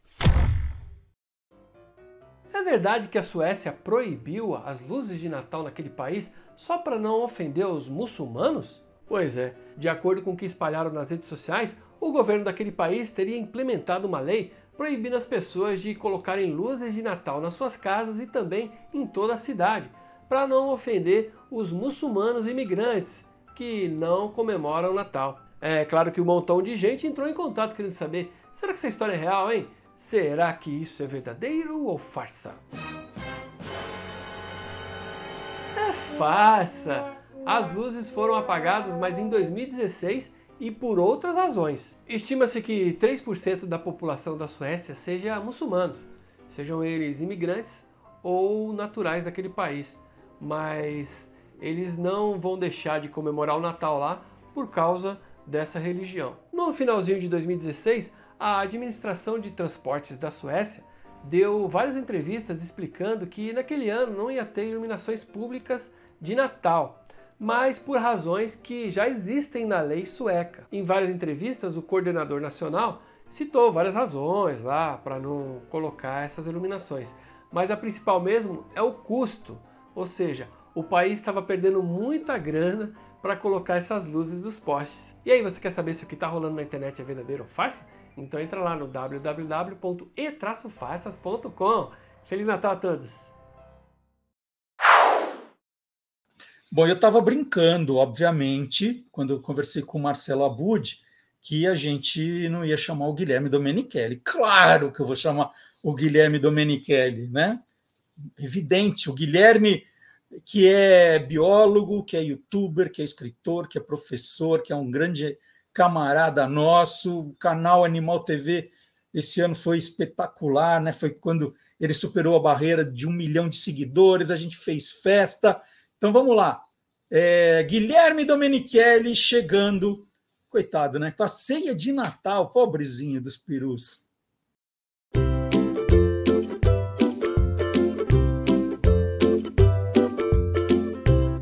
Soltando os bichos, com Guilherme Domenichelli. Bom dia, Guilherme! Bom dia, Marcelo! Feliz Natal, hein? Tá chegando. Olha, o Guilherme já está preparado. É, já, olha só. Já deixa tá a barba crescer, mas não deu. É. Tá bom. Ah, né? é, árvore de Natal cheia de presentes aí já? É tá? Ah, essa época é uma delícia, não é? Desde criança eu amo de Natal. Para mim, quando eu, eu lembro da musiquinha da, da- da- daqueles desenhos que tinha da turma da Mônica quando eu era criança, as trocas de, as trocas de presentes, família, eu adoro essa época. Acho que todo mundo gosta, né? Sim, é muito bom. E vai ter peru aí no- na, na ceia de Natal? Opa, Chester, peru, eu adoro peru. Eu, eu gosto muito de carne de ave. Então, certamente peru vai ter. Ele morre, Uhum. legal. morre na véspera, não tem isso. Então vamos, vamos, vamos prestar uma homenagem aos perus, vai. Vamos, vamos Eles lá. merecem. Eles vamos, merecem. vamos falar deles antes de ir para a mesa. Bom, primeiramente, é uma ave da América do Norte. Pouca gente sabe disso também. É lá da- da- dos Estados Unidos, principalmente. E sabia, Marcelo, que o símbolo dos Estados Unidos é a águia de cabeça branca, né? A águia careca. Tem até em, é, em nota né, de, de, de, de- de dinheiro. É o símbolo dos Estados Unidos. A águia pousou, não tem? Quando, né, quando chegou na Lua e tudo mais. Mas o que disputou como símbolo, um animal símbolo para os Estados Unidos foi o Peru. Porque Ah, é é? um animal típico dos Estados Unidos lá, e acabou ficando a águia, né? Acho que eles falaram, pô, não, por um símbolo peru ia ficar meio esquisito e deixaram ele de fora. Quer dizer, o peru ficou, não foi votado, né? Ficar de fora fica estranho falar isso também. É, conta um pouquinho do, do crescimento, né? Todo ano tem um monte de peru saindo aí no, no, no mercado, né? Eles demoram muito para ficar grande. Conta, conta um pouquinho da, da vida e morte do peru. um pouco mais que os, que, que as os frangos, né? Porque é um animal maior, bem maior, chega a 1,10m de altura. Os machos podem chegar a 12 quilos, é um bicho bem pesadão. A fêmea 8 quilos. Mas tem relatos, assim, para bicho de abate, né? Com 15 quilos. É um animal enorme. E eu acho muito legal, assim.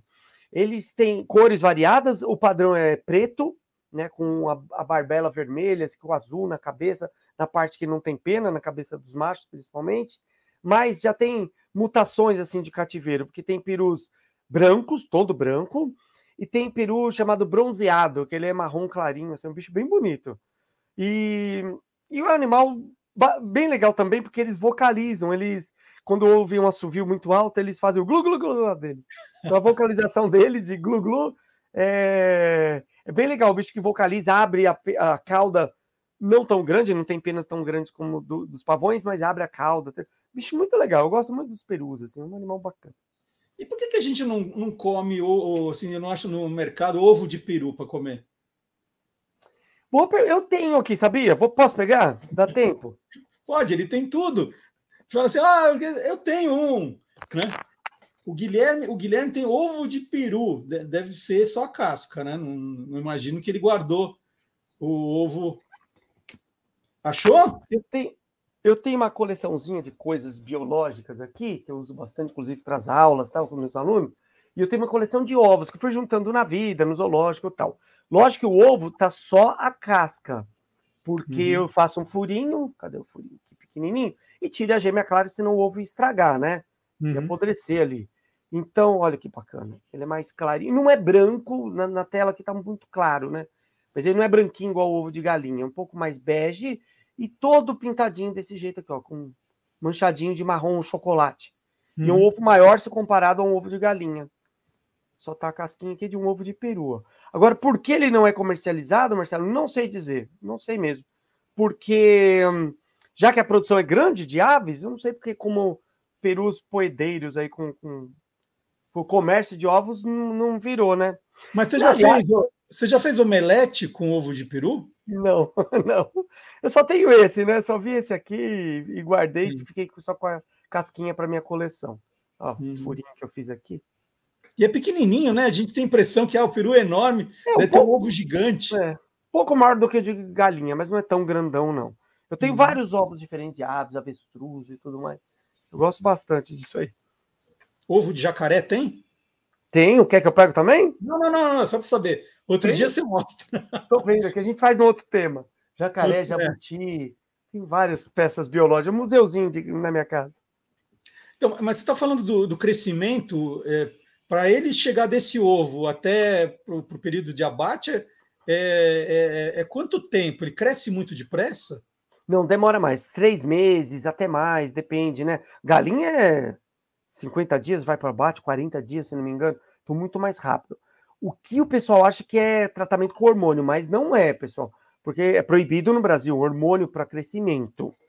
Quando eu falo isso, muita gente começa a escrever e fala: ah, mas no Brasil nada tem lei, nada... é outro caso, mas por lei é proibido o uso de hormônio em carne.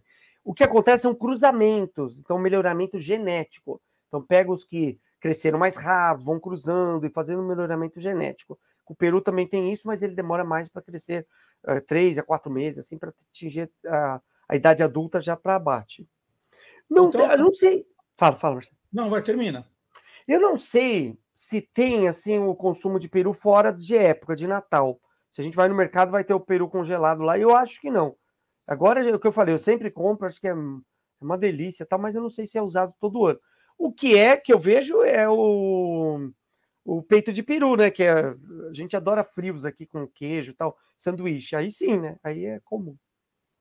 É, é engraçado. É, é hoje em dia, Guilherme, na verdade, embora a gente veja mais peru, tender, panetone no, em dezembro, né, novembro, dezembro, uhum. tem o ano inteiro já. Você consegue comprar essas coisas o ano inteiro, né? Panetone o ano inteiro, tender o ano inteiro. Antigamente eu ficava chateado, falava assim, poxa, eu adoro tender, por que, que tender só tem no fim do ano? Hoje você acha, né? Tá. É que então provavelmente agora, Peru também. É, chama mais atenção, porque aí fica a geladeira cheias, né? É, né? Todo mundo vê. Agora, uma, uma dúvida: o, o, Peru já nasce com aquele alarme que avisa quando ele está pronto ou não?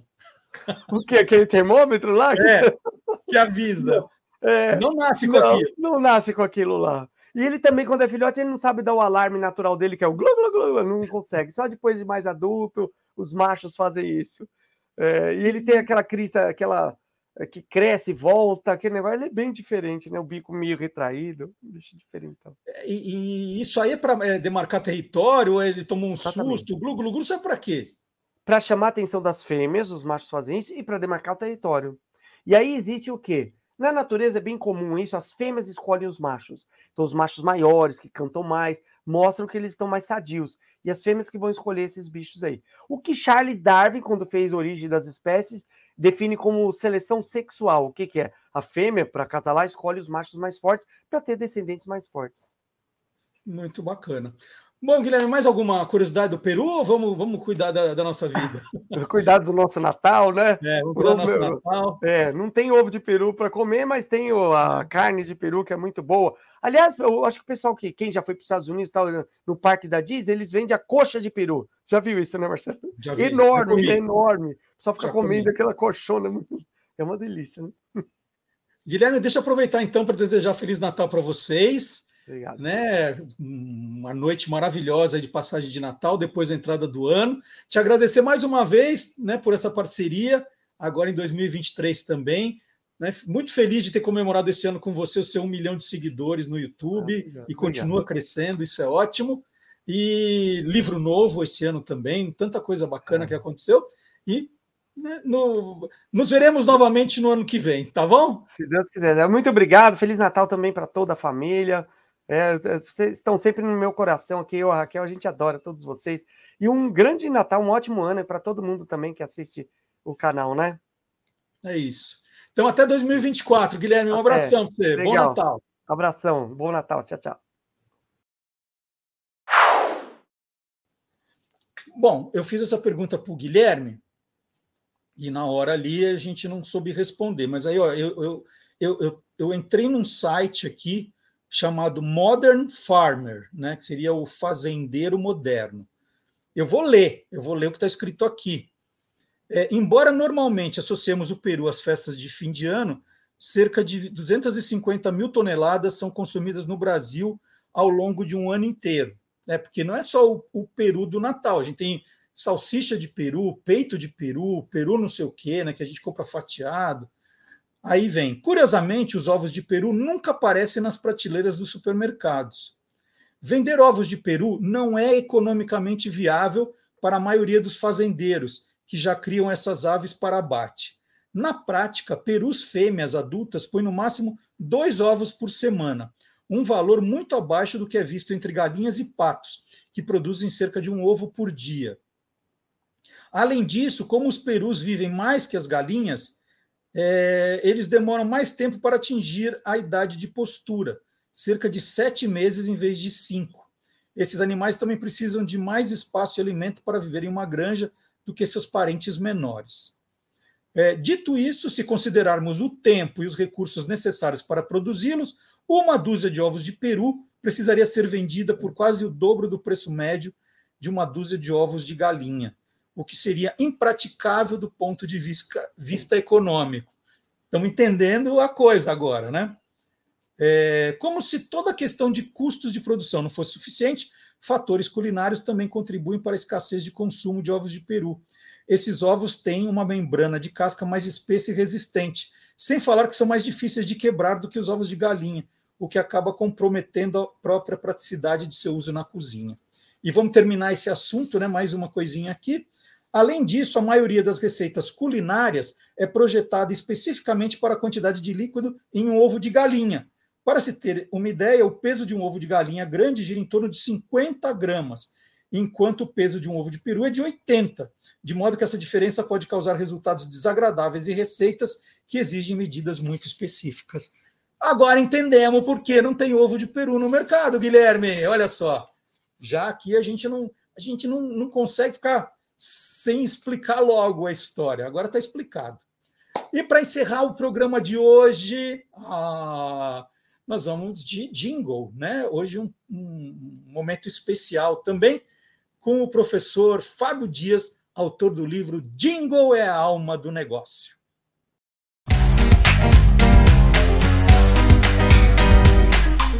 Clube do Jingle. Bom dia, Fábio! Bom dia, Marcelo, tudo bem? Já está em ritmo de Natal aí? Totalmente, já presentes comprados. Eu tinha fama aqui em casa de ir para o shopping né, na véspera, que seria hoje, né? Mas hoje não dá, hoje tem programa, tem especial de Natal. Então, eu fui ontem e já resolvi os presentes, embora aqui a gente faça amigo secreto. Então já dá uma aliviada, né? Porque antes tinha que comprar presente para todo mundo. Não, gente, pesa era... muito. Pesa é, muito. Aí, Pesa muito. Bolamos o amigo secreto. Então está funcionando. Isso é ótimo. E aí, Papai Noel está preparado? Está se preparando, ainda tem coisa para ir atrás hoje. Vamos lá, sempre no final, né? Muito bem. Bom, Fábio, eu anunciei que esse aqui é um especial de Natal. Você está acompanhando o programa, né? Desde claro, o começo. Claro. A gente está fazendo, falando sobre Natal, é um especial. E nós deixamos você para terminar esse especial. Então, olha que responsabilidade. A responsabilidade é tua, porque a gente tem que terminar em altíssimo astral, né? O pessoal sair daqui já naquele clima de panetone com frutas cristalizadas, arroz com passas, né? O, o tender. Então, o que, que você preparou para a gente, Fábio? Hoje eu trouxe uma seleção de um dos jingles assim mais emblemáticos de Natal, que é o jingle de Natal da Varig. Esse jingle ficou no ar de 1960 até 2005, ininterruptamente. Todos os anos, uma nova versão desse jingle ia ao ar. Então, acho que, exceto as novas gerações, quem tem menos aí de 20 anos, todo mundo lembra, pelo menos já ouviu alguma vez esse jingle. Esse jingle foi criado em 1960 pelo Caetano Zama. E, assim, o mais curioso é que foi um dos primeiros jingles da carreira dele. Ele estava iniciando a carreira de jinglista e assim já acertou a mão de primeira. Uma curiosidade também é que a agência que atendia a Varig era a agência do Boni, que durante muitos anos foi o vice-presidente é, artístico de comunicação da Globo, não é? E ele ainda não, não tinha ido para a TV, ele atendia a, a conta da Varig, inclusive ele foi o corresponsável, é, a gente vai ver na assinatura desse jingle, a criar aquela assinatura famosa Varig, Varig, Varig. Né? Ele foi um uhum. dos criadores daquela assinatura. Mas voltando ao Natal, é, o Clóvis Azar, que era o, o diretor de comunicação né, da, da Varig, pediu que gostaria que criassem um, um jingle e que obrigatoriamente na letra deveria ter a palavra jato. Letra um jingle de Natal que deveria ter a palavra jato. Né? E assim foi feito. Passaram para o Caetano, ele criou. O curioso é que esse jingle, em nenhum momento, a não ser nessa assinatura que eu citei agora, o Varig, Varig, Varig, fala sobre a companhia aérea, não fala sobre ela.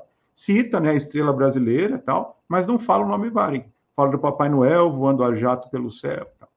E o primeiro comercial, que repetidamente foi ao ar na década de 1960, não sei se você lembra aqueles desenhos da Harvey Filmes, que tinha Gasparzinho, tinha, que tinha a bolinha luminosa, tinha um, uma melodia no, e aí a bolinha em cima da letra para as crianças cantarem junto.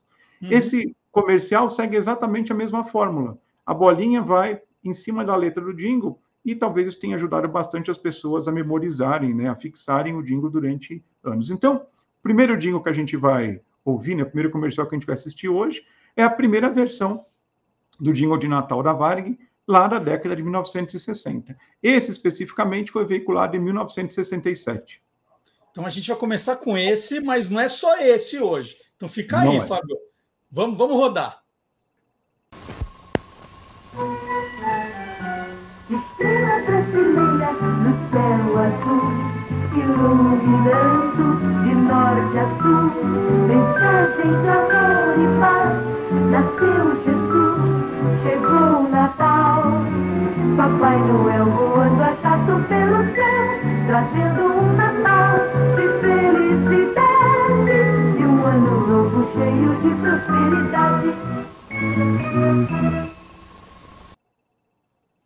Bom, Fábio, é especial, né? O que, que vem depois? Muito bem. Então, como eu disse antes, de 1960 a 2005, quantidade de versões é, foi enorme.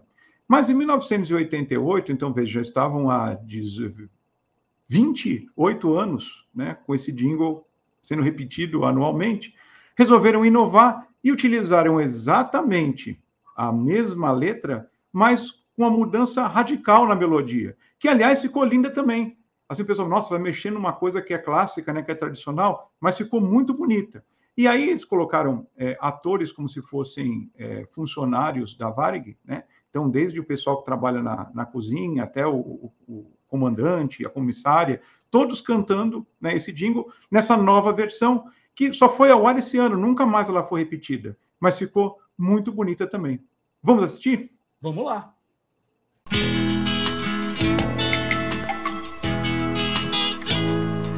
Estrela brasileira no céu azul, iluminando de norte a sul. Mensagem de amor e paz, nasceu Jesus, chegou Natal.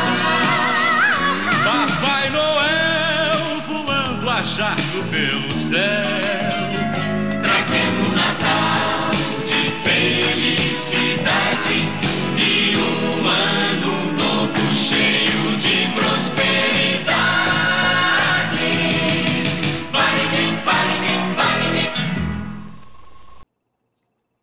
E tem mais, gente. Hoje é um especial com o Fábio Dias aqui. E agora, Fábio?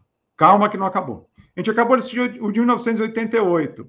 Agora a gente vai ver um de 1990 que eu acho muito bonito, que eles pegaram as crianças, filhas de funcionários da Varig, é, e montaram um coral com eles, e eles interpretaram vozes infantis esse jingle, e eu, assim, considero de todos que a gente viu, é, que a gente, esse tempo todo foi veiculado, né? Tranquilamente, assim, o top 3 de bonito, assim, justamente pela singeleza, as crianças cantando e tal. Ficou bem legal.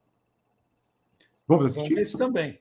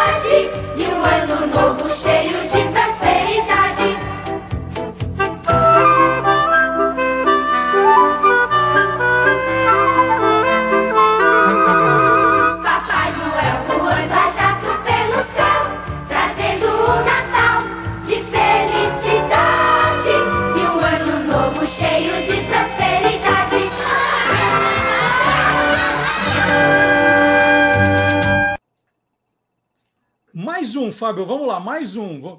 Estamos falando hoje dos jingles de Natal da Varig, né? E pelo tempo que ficaram no ar, dá para dizer que são os mais famosos da história da, da, publicidade brasileira, né? Certamente que sim. Acho que os mais longevos, né? Mais tempo né? permaneceram no ar. É, vamos assistir agora. É, um, agora veja só, não é um jingle. É o jingle, mas não é o jingle. Ou seja, ele não é cantado, ele é interpretado pela Orquestra Sinfônica São Paulo, com funcionários é, da Varig, que também eram instrumentistas, regidos pelo maestro Júlio Medalha. Então, no Natal de 1991, ao invés de ter o jingle cantado, foi a Orquestra Sinfônica que é, interpretou né, o, o jingle e também ficou belíssimo. Foi uma, uma... E como ele já estava na memória de todo mundo, muita gente, só de ouvir instrumentalmente, acabou cantando junto com a orquestra. Então, vamos, vamos assistir? Falar, é, todo mundo cantando junto aqui que a gente vai rodar esse comercial então.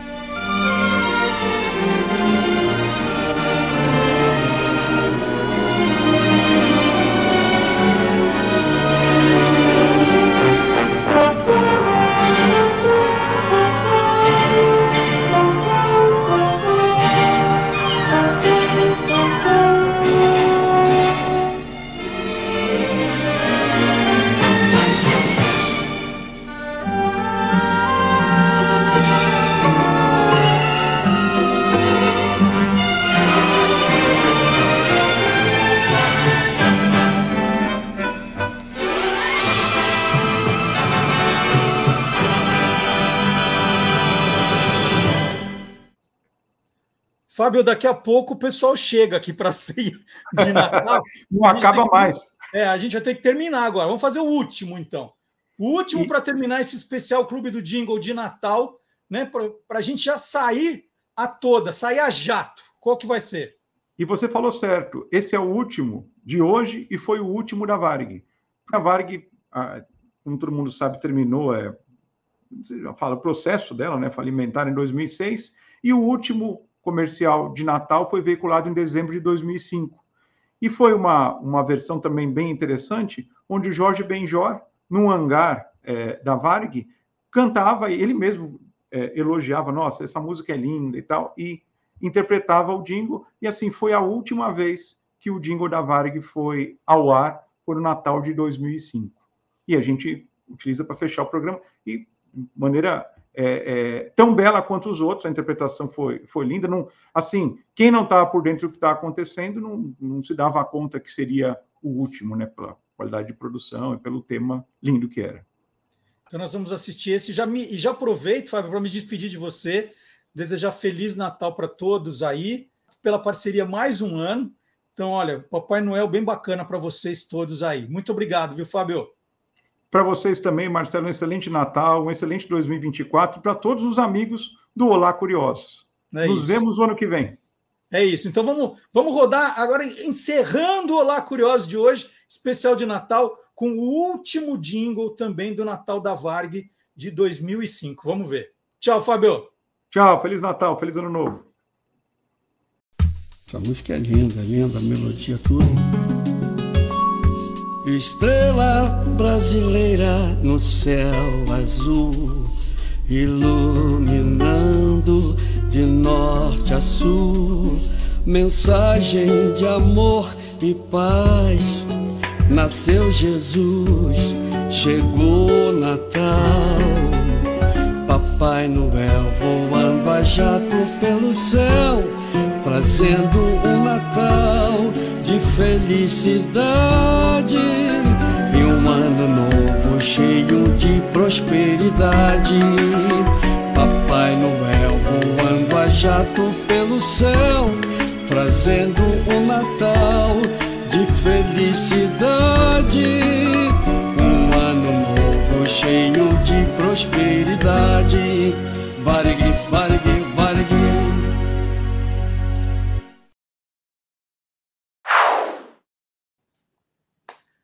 Bom, gente, estamos chegando ao final desse programa. Aí com os jingles da Varig nesse clima natalino. E eu tenho um recado muito importante, muito importante mesmo, para passar para todos vocês. Hoje, obviamente, é o último programa do ano, mas é também, e vocês vão me entender, né, porque isso foi muito pensado nos últimos meses, é também o último programa nesse formato. Né? Não teremos mais esse Olá Curiosos aos sábados, com duas horas, quase duas horas de duração, porque o tempo foi mostrando que esse formato já não agrada tanta gente, né? As pessoas foram saindo, se desinteressando para ficar tanto tempo vendo o programa. Muita gente prefere esperar o domingo e ir correndo para só ver coisas específicas. Né? Então, é, não adianta a gente gastar toda essa energia para fazer algo que não é o que as pessoas querem. A gente aprende isso no jornalismo, na vida. Né? Então, assim, não vou deixar nunca de fazer conteúdo. O conteúdo vai continuar existindo no YouTube, no Spotify, no Facebook, no Instagram, mas coisas pequenininhas, como eu tenho feito nas, nas redes sociais, mais rápidas, curiosidades mais ágeis, né? E que podem aparecer a qualquer momento, sem um dia certo, e isso tem dado certo. Vocês viram os números das redes sociais dos Guias Curiosos, como tem crescido, mais gente participando. Por exemplo, o, o vídeo do, da chuteira que chute, quase 4 milhões de visualizações, do Fusca Azul, né, também um milhão e meio de pessoas. Então é isso, né? coisas curtas, curiosas, mais, né? É, saindo desse formato longo agora, é que foi muito importante fazer nesses 22 anos e meio né, na rádio e aqui. Eu gosto demais desse formato mas não é o que as pessoas hoje gostam. Tanto é que a gente vê esse monte de podcast aí no YouTube, né, que fazem entrevistas longas, mas o que as pessoas gostam é dos cortes, né, as partes pequenininhas.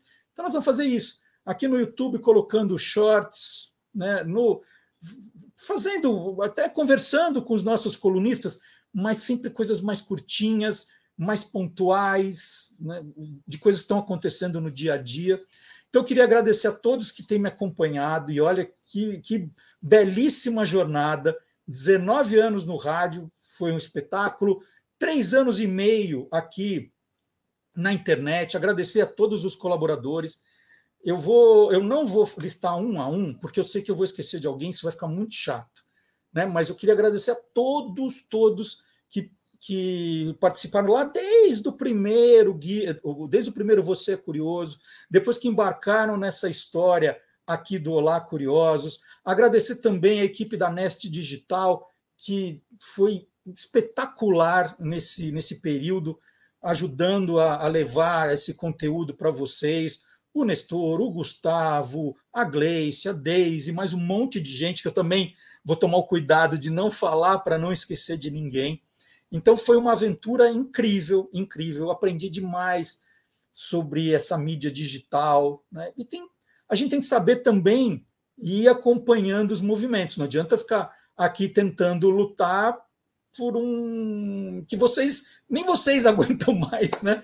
É, então é menos gente vendo, gente assistindo só um pedacinho. Então para quê? Vamos fazer um monte de pedacinho, né? Então continua o projeto das curiosidades, né? O Guia dos Curiosos vai continuar tem os livros, né? Tudo continua. Vocês só não vai ter essa coisa do, da gente estar tá aqui junto todo sábado das 10 da manhã, não precisa. Tá todo mundo liberado agora para viajar no final de semana, para passear e continuem acompanhando, continuem espalhando no Instagram, no TikTok, no Spotify, aqui no YouTube. O site do Guia dos Curiosos está ficando bonitinho também. O ano que vem ele vai estar tá bacana para vocês pesquisarem. Estou tentando atualizar ali aos poucos tudo para ficar mais bonito. Então é isso, curiosidades continuam, só esse formato que não mais. Então queria agradecer. Só aqui no YouTube foram 153 programas, gente. Hoje você tem mais de 2 mil vídeos guardados para você assistir a hora que você quiser. E mais vídeos vão aparecer, é, com, como eu disse, coisas mais curtas, não nesse formato, mas continua. Então, eu espero todo mundo. As novidades virão depois do carnaval, né? O carnaval é no comecinho de fevereiro, então no final de fevereiro eu conto o que, que nós vamos fazer, tá bom? Muito obrigado a todos, um feliz Natal e um 2024 cada vez mais curioso. Tchau, gente!